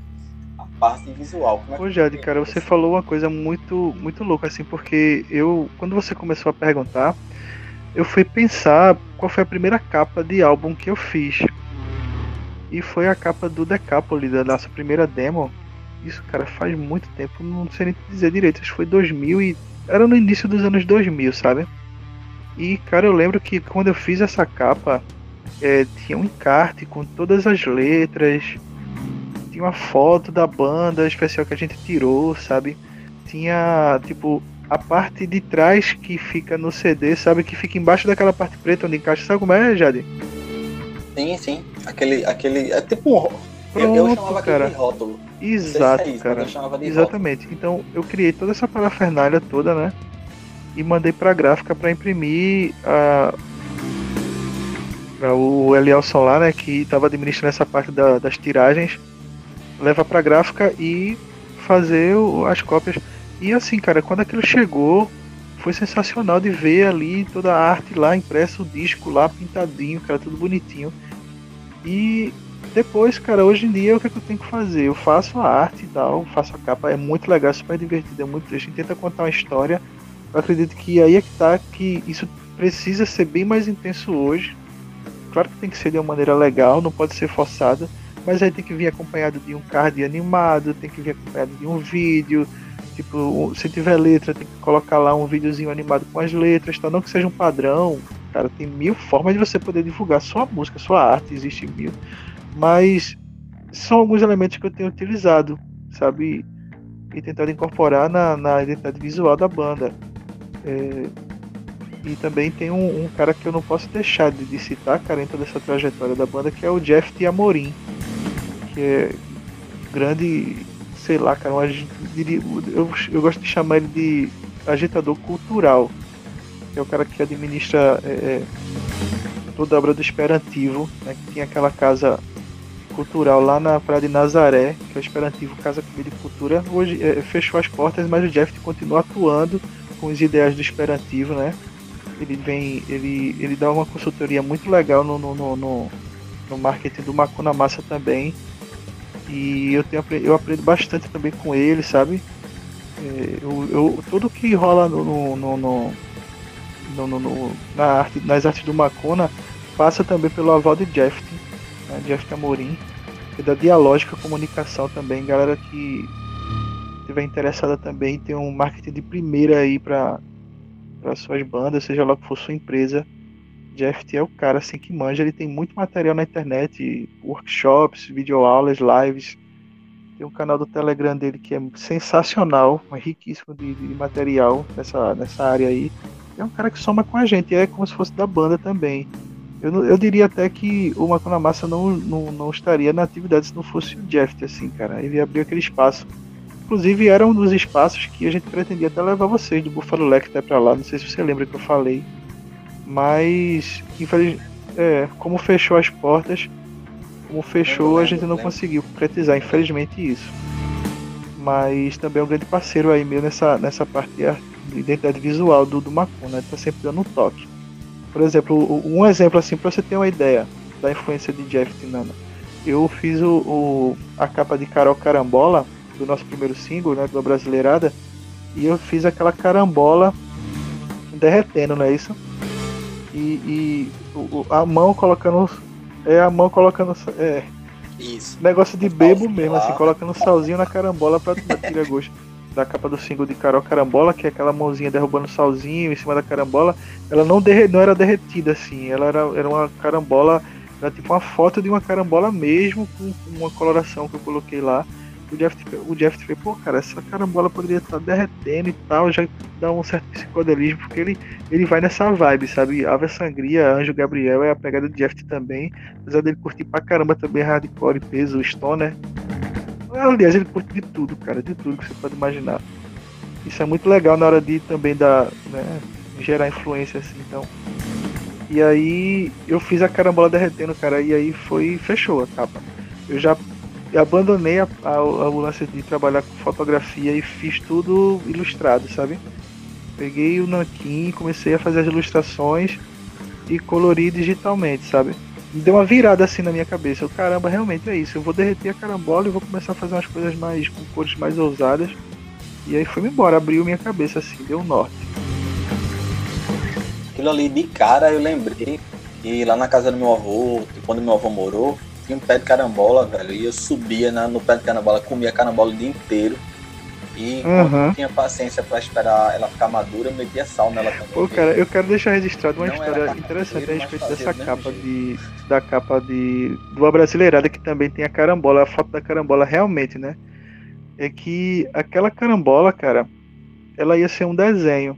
Isso na capa mesmo do álbum, tá? No Brasileirada. É, a gente. Aquela carambola para conseguir aquilo ali, Tomás pegou a bike dele e saiu por aí por dentro do, do, do matagal aí, cara, dos, do, dos antigos engenhos aqui de escada, é, que são, estão, estão desativados, mas ainda existem os espaços, as, as comunidades e. E o Tomás, ele é muito trilheiro, né? Ele gosta muito de, de pedalar, off-road, assim. E, e ele ficou sabendo que tinha a bendita carambola lá naquela região lá. Ele foi, pegou a bike, chegou aqui em casa todo suado, com o saco de carambola. João, João, opa, Thomas, ó, João, tá aqui a carambola para tirar foto do, do, do, do, álbum. E aí eu, com a ajuda da minha esposa, Fernanda, Fernanda Pontes, a gente montou o cenário e fotografou a, a carambola, a, a abençoada carambola que Tomás conseguiu, lá no, no, no Matagal lá. Eu achei muito legal quando, eu vi a capa, eu disse os caras podiam lançar uma cachaça. Pô, cara, ótima ideia, cara. Uhum. Achei perfeito, sabe? Só faltou o rótulo da Macuna hum. Massa na cachaça, assim. Ah, cara, ótima bom, ideia. Pô, vou... Tá salva a ideia, viu? Tá salva. Muito bom. Uma coisa que eu também queria destacar no show de vocês, que eu sinto, é um bom humor, sabe? Não, não tem nada muito sisudo, sabe? Tipo, o som é pesado, tem porrada, mas também tem, tem um senso de humor que é muito particular uhum. de vocês três. Assim, Pô, cara, isso é muito, é muito real é muito real, cara, porque na, na nossa convivência, se você vê Tomás, principalmente Tomás, assim, ele é um cara muito engraçado, tá ligado? Ele tem um jeito de falar, tanto é que no primeiro show que eu, que eu vi o Macona Massa, que foi no evento que eu produzi, o Vila Alternativa, lá nas Antigas, eu, foi uma das coisas que mais me chamou a atenção, é que Tomás, ele tinha acabado de vir, isso foi no, no, no, em pleno carnaval, ele tinha acabado de vir de um bloco sabe? Já tinha tomado todas, ele subiu no palco, aí as coisas que ele falava era muito espontânea, assim, eu falei, caramba, esse cara é muito engraçado, é muito massa, pô. E aí eu, eu, eu, isso que acontece realmente no palco é porque é assim, tá ligado? Ele, ele, a gente quando tá junto, cara, é, funciona dessa maneira, e também pela química, né? O, os caras são irmãos e, e e, e, tem toda aquela, aquela intimidade, a maneira de brincar e, e, também o respeito, né, cara? A gente se respeita muito assim, cara. A gente tem, tem um, uma relação muito sadia, sabe? E assim, e não, e não, não de primeira, não foi de primeira. Isso foi se construindo, cara. Foi se construindo e a gente meio que aprendeu juntos, assim, a, a valorizar mesmo, sabe? Eh, nossos, nossos espaços e tudo. A gente amadureceu muito essa relação com o tempo, cara. Isso se reflete no palco. A gente se diverte muito ali. Tanto é que às vezes a gente começa a tocar que a gente nem sabe se realmente já é valendo, sabe? E a gente tá só passando o som, mas não, ah, começou, é, vamos embora, vamos, tá brincando, vamos embora. Tudo na espontaneidade mesmo, assim. João, a, nossa, a minha última pergunta, antes da gente ir para o nosso bate-bola final, já tá agradecendo mais uma vez. Eu, eu também tenho que perguntar isso a você. Você coleciona disco, coleciona quadrinhos e tal. É, como é que tu vê essa coisa da, da, da distribuição digital hoje? Assim, tu tem algum hábito Tipo, tu costuma ouvir disco ainda, costuma ouvir. É, tu, tu, é, uhum. tu é do tipo de comprar disco ainda, ou tu se aproveita também eu, eu assim, cara, é o, a, a, o que eu menos escuto é CD. Eu ainda ouço bastante vinil, sabe? Eu tenho, eu não tenho uma coleção muito grande, já, mas eu tenho alguns discos bem importantes aqui, sabe? E eu gosto, mas porque assim, ter, porque eu gosto daquele prazer do ritual mesmo. Aquele ritual que quem escuta vinil sabe muito bem qual é. Né? De apreciar a capa, de ouvir tudo aquilo que a gente já sabe, etc. Mas assim, cara, quando eu descobri o Spotify, é, que eu, eu vi que tinha todas as, as, discografias ali, cara, tudo organizadinho, tudo bonitinho e tal. Eu realmente descobri um prazer nisso, sabe? Eu, eu ouço bastante. Hoje em dia, é minha, minha principal plataforma de, de, de, de onde eu escuto música é no Spotify mesmo, entendeu? Mas agora falando assim, em, em termos de banda, é, comercialmente para banda, cara, Eu não sei nem se a pergunta vai nesse sentido também, mas a gente escolheu o Bandcamp para ser a plataforma principal da banda e realmente incrível, cara. Assim, a gente tem conseguido um público muito legal na gringa, sabe? Eu acredito que no, 90, cara, 99% legal, de todo, de todo o material que foi vendido no, no Bandcamp, todas as pessoas que compraram foram do exterior, sabe? E, e pronto, foi a única, a única plataforma que a gente conseguiu esse alcance. A gente não conseguiu alcance legal no YouTube, pelo menos no nosso canal, sabe? A gente conseguiu num canal gringo também, que pegou o nosso material e postou. Despontou assim de visualização, sabe? Na gringa e tal. Mas o Bandcamp hoje, o Bandcamp é o único que tá dando retorno legalzinho pra Legal. banda. Eu não ia perguntar isso, mas aproveitando o gancho, João, é, a questão de formação de público, você, é, você, sente que o público tem muita resistência com banda nova? Como é que é isso, assim, sabe? É, você, é, você acabou de dizer que tem mais alcance, que vocês têm mais alcance na gringa, por que pareça. Você acha que isso tem a ver apenas com o som ou também questão de hábito? Eu, de eu acho, é eu assim, eu vou te dizer, Jade, que isso foi uma surpresa. A gente meio que não buscou tanto isso, assim. Naturalmente, as pessoas vieram até a gente, sabe? É, a gente não tem o hábito, a gente vai, vai começar a fazer isso mais agora, regularmente, que é tipo impulsionar publicações, esse tipo de coisa. Mas a gente não tinha tanto esse hábito e as pessoas vinham até a gente, cara, é, se comunicando, é, perguntando mais sobre a banda e tudo, isso em outras línguas e tudo mais. Sabe como é? E terminou, eu acredito, eu, eu, tô, eu, não, eu também tenho medo até de usar o termo errado aqui, mas acho que ficou nichou, vai naturalmente nichou o público, sabe? Foi criando esse meio que esse nicho assim e tal. E naturalmente aquele público ali, X, começou a consumir o, o, o, lance do Macuna ali, o som do Macuna. Mas não foi que a, gente não levou até lá, meio que veio, sabe? Que veio até a gente. A gente colocou lá e esperou para ver o que é que rolava, sabe?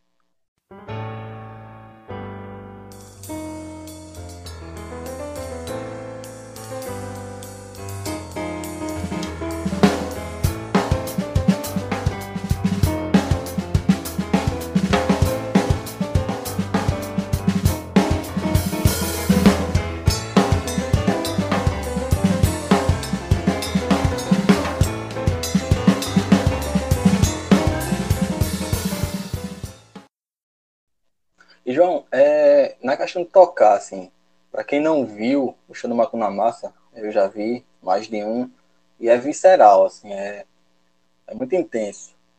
Tu te prepara, tu malha, tu tem, assim, é, como é que tu cuida da saúde para tocar num bom nível? Uhum. E se tu já teve alguma lesão, tu já falou que teve, né? A questão da tendinite, né? Mas tu se prepara nesse é, sentido? Cara, eu assim, eu tenho, eu tenho um problema assim que é eu não consigo me manter, me manter fazendo exercícios. Eu sempre dou uns intervalos, isso é um pouco prejudicial para mim, sabe? E aí, por causa dessa minha, por causa desse meu hábito feioso, uhum.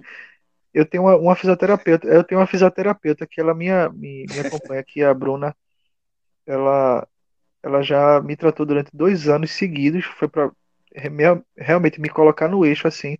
E foi justamente depois de um show do Massa num evento aqui em escada que eu senti a primeira dor assim de tendinite e até pausei, né? O, o, o trampo com a banda por um tempo.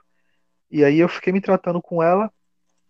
E hoje em dia, só por, por precaução, cara, sempre que eu vou entrar numa, num período de shows, eu fecho algumas sessões com ela para colocar uma bandagem, colocar, mas assim, por precaução, sabe, para não não é, desandar o braço de novo, assim, sabe? Porque realmente a, a minha tendinite ela foi bem séria, porque eu somou o trampo do, da bateria com ilu muitas ilustrações, muito tempo no computador, usando muito a, a mão e não não estava fortalecendo os músculos, tu tá entendendo? Então, eu realmente eu preciso desse acompanhamento da fisioterapeuta para para poder não causar algum dano assim, porque tu sabe, é feito você falou, cara. É, eu tenho que tá, estar tá numa vibe muito boa para tocar aquelas músicas do Macuna, porque é energia pura o tempo inteiro. Entendeu? E às vezes, às, às vezes você termina fazendo shows próximos e tudo, Isso para quem tem tendinite sabe, cara, é, é, é pesado. Você tem que estar tá com o corpo em dia, senão a dor chega, ela não dá uma, não dá uma trégua, sabe? Mas é dessa maneira que eu me preparo.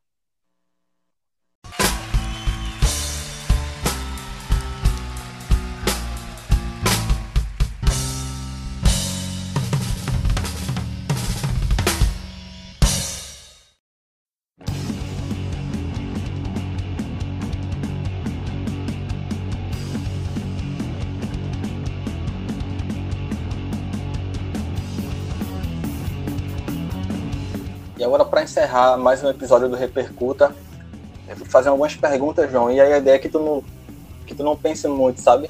A primeira imagem que vem à cabeça, você me responde. Você Vamos responde pra gente, o público do Repercuta, tá? Vamos lá. Uma música que te representa. Rock and Roll, Led Zeppelin. E um disco Thriller. que te represente. Michael Jackson. Um livro é... que te inspire. Mais Alto que o Céu, do, de Kurt Cobain. A biografia de Kurt Cobain, cara. Um filme que Cara, eu gosto muito de Pulp Fiction. Você ouviu dizer que é João mesmo tá falando. É, cinco bateristas referentes. Cara, vamos lá. Dave Grohl, é, John Bonham, Keith Moon, Ian Pace. Já foram quatro, né? E, cara, e eu, eu diria Jack Irons. Esse, ele, ele, to, ele to, foi um dos primeiros bateristas do Red Hot Chili Peppers. E também tocou um tempo no Pearl Jam. Ele tem uma batida bem peculiar também. Hoje ele é solo, sabe? Mas é um baterista sensacional e eu, eu recomendo olhar o trabalho do Jack Irons. Cara, eu queria até acrescentar mais um bateria aí. Eu sei que eu não quero quebrar as regras, não. Eu gosto muito de Jack Irons, mas é porque, é porque geralmente a gente, a gente Não, termina fica- se esquecendo dos bateristas da atualidade, né? A gente sempre tende a falhar, falar dos, dos bateristas antigas e tal. Mas assim, cara, pra mim hoje, Eloy Casagrande do, do Sepultura é assim, um fenômeno assim, cara, da bateria, sabe? Ele- cara altamente inovador. Eu acho o Eloy o cara incrível, cara. Até a história dele, da dedicação dele, né, pela bateria. Menino nasceu pra tocar bateria. E eu acho incrível. É isso. João, quando tu vê alguém tocando bateria, o que é que tu mais observa de cara, assim? Cara, eu. Eu. Caixa, cara. Eu sou apaixonado pela caixa. A maneira que o baterista trata a caixa ali, é, pra mim é tudo. É altamente valioso, sabe? Eu acho que é isso. Um momento que tu se sentiu realizado. Ah, tocando lá no. No, no Passafândega ali, no, no palco do Preamp, cara, com o Maco na Massa. Foi muito legal, experiência muito boa. Cita um baterista. Ele é de fora do teu nicho, mas que tu curte o trabalho do cara. Cara, deixa eu ver. Tem um cara chamado Duda Neves. É um baterista chamado Duda Neves. Ele, Sim. ele é um cara assim que eu achei ele um baterista muito, muito. Assim, eu lembro que eu tinha visto. um- Eu vi uma vídeo, vídeo aula dele nas antigas em VHS. E ele me, ele me falou algumas coisas sobre ring shot, papa mama, essas coisas que o cara faz, esses exercícios, que foi altamente emblemático na minha vida, sabe? E ele não é do meu nicho, assim, cara. Eu, eu não acompanho tanto o trabalho dele, mas em algum momento da minha vida, o Duda Neves foi um baterista muito importante pra mim. Agora é o contrário. Qual, qual é o baterista no teu nicho que tu menos se identifica, assim? Cara, polêmica aí, João. Baroni, cara. João Baroni. É, cara, quiser, eu acho o João Baroni um baterista vontade. sensacional, ele é legal. Mas ele, eu meio que eu acho que ele estagnou um pouco naquela pegada dos, eu que eu não sei, o do batera do The Police lá, Copland, né? Scott Stuart, Stuart Copland. Stuart Que é Copeland. um cara, afinal eu tenho até uns vinis aqui do The Police, cara manda pra caramba. Então, ele pegou aquilo ali e hoje e ele seguiu, ele, sei lá, cara, ele estagnou um pouco. Eu, eu sinto que pelo, pela genialidade, pelo, pelo, pelo modo dele tocar, eu sei que ele pode entregar um pouco pouco mais assim, sei lá. Coisa de respeitar, eu respeito tudo que ele faz e tal. Sei lá, tem alguma coisa com, com o João Baroni, assim, eu não, não, não sei. Eu não consigo ver muito. Eu entendo. É, pergunta Isso. não é do pessoal nem nada, né? Mas é na obra do cara mesmo. Muitas vezes você não, uhum. não se conecta com aquilo. É, e, é, e interessante é, é, que quando eu comecei a tocar nos variáveis, a gente tocou algumas, algumas músicas do, dos Paralamas. Eu achei até gostoso de tocar e tal. Difícil de tocar com a bateria grave, tá ligado? Tem que ser a bateria bem agudinha, assim, pra tirar aquele timbre, mas foi bater interessante e tal. Foi quando eu até olhei mais, assim, para o trabalho dele, sabe? Mas percebi que também não é, não é o estilo da minha preferência, não. A próxima pergunta é qual a banda famosa, mas que tu não entende o sucesso dela, assim, pra tu, tu enfim, tu não entende porque faz tanto sucesso. Ah, cara, eu tava pensando no é difícil, cara, porque eu, eu, eu gosto de. Eu gosto. É porque eu gosto mais das coisas do que não do que desgosto, sabe? É, eu, eu não sei, cara, agora eu não consigo. Eu não consigo lembrar. Não, tranquilo. E, e, aí eu acho que eu acho que a próxima pergunta também não tem resposta, porque a próxima era, era pra você citar alguma banda ou artista que tu gosta mas que tu não costuma dizer, que tem uma certa vergonha de dizer. Uhum. Tem uma coisinha que, que curte, mas fica ali. Cara, tem algum? Eu acho que Hanson.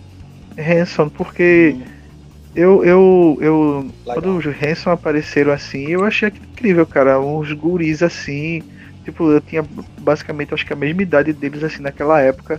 E eu gostava porque cada um, eles eram instrumentistas, multi-instrumentistas, né?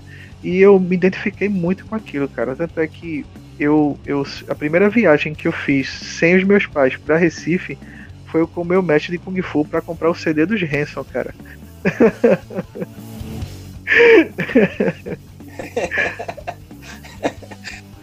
pois é.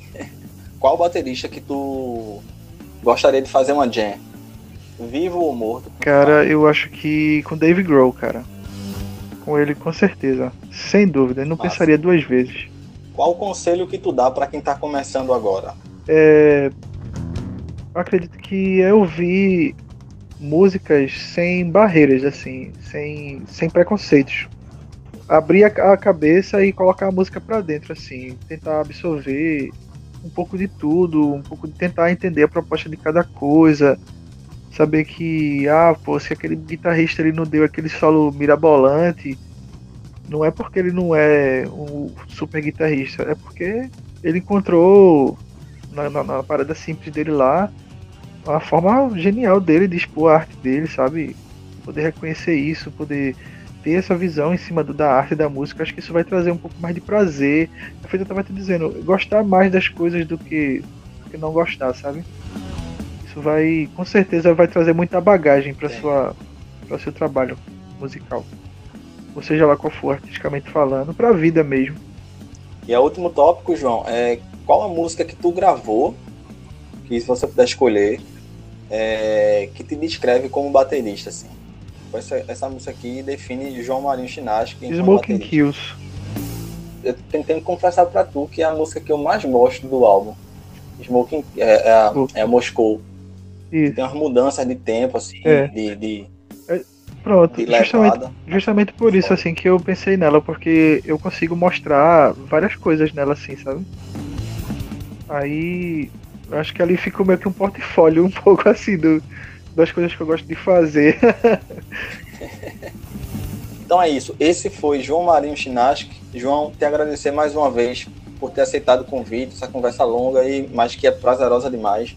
Ainda mais porque eu tô conversando com pessoas que gostam do que faz, sabe? Então dá gosto. E fica o espaço aberto aí para você deixar os teus contatos. Enfim, é, é um último recado para a galera que está ouvindo Repercuta.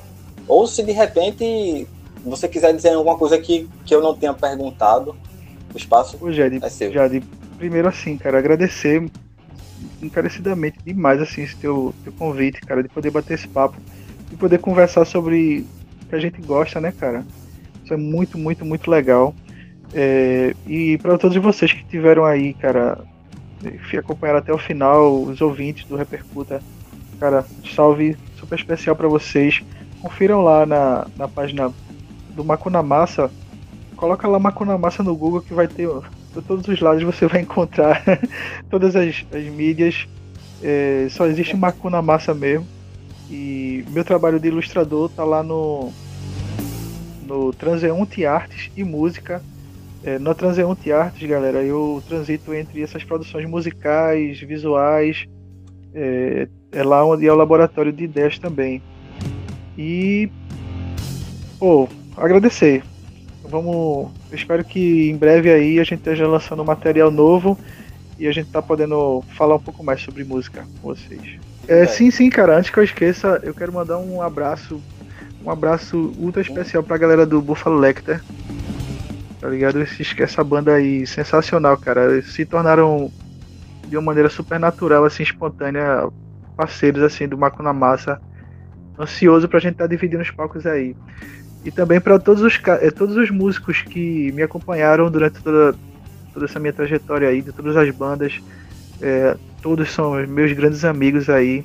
Um abraço para vocês, galera. Valeu.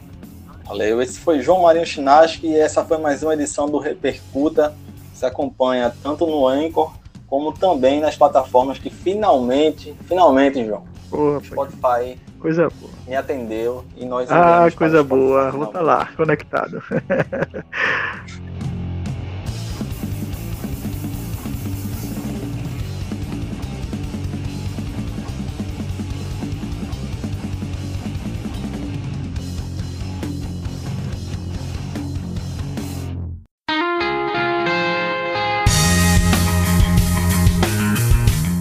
foi João Marinho Chinaski. E olha, o teu feedback é muito importante para mim. E é por conta disso que eu te convido a curtir e seguir a página no Instagram. Basta buscar por repercuta.pod. E lá a gente tem postado também conteúdos exclusivos para a página. E é lá também onde tu pode deixar teu feedback, tua mensagem, tua sugestão. E eu vou ter todo o prazer de conferir. E eu devo confessar a vocês também que finalmente o Spotify me atendeu, achei que demoraria mais, mas além do Anchor, onde você também pode deixar suas mensagens lá no aplicativo, mensagens escritas e também de voz. A partir de agora o Repercuta também se encontra em mais algumas plataformas. Além do Anchor, nós estamos no Spotify, no Breaker, Google Podcasts, Pocket Casts e também no Rádio Public. São mais opções agora para você que curte o meu trabalho aqui no Repercuta. Sou Jari Tavares gente se encontra no próximo episódio. Forte abraço!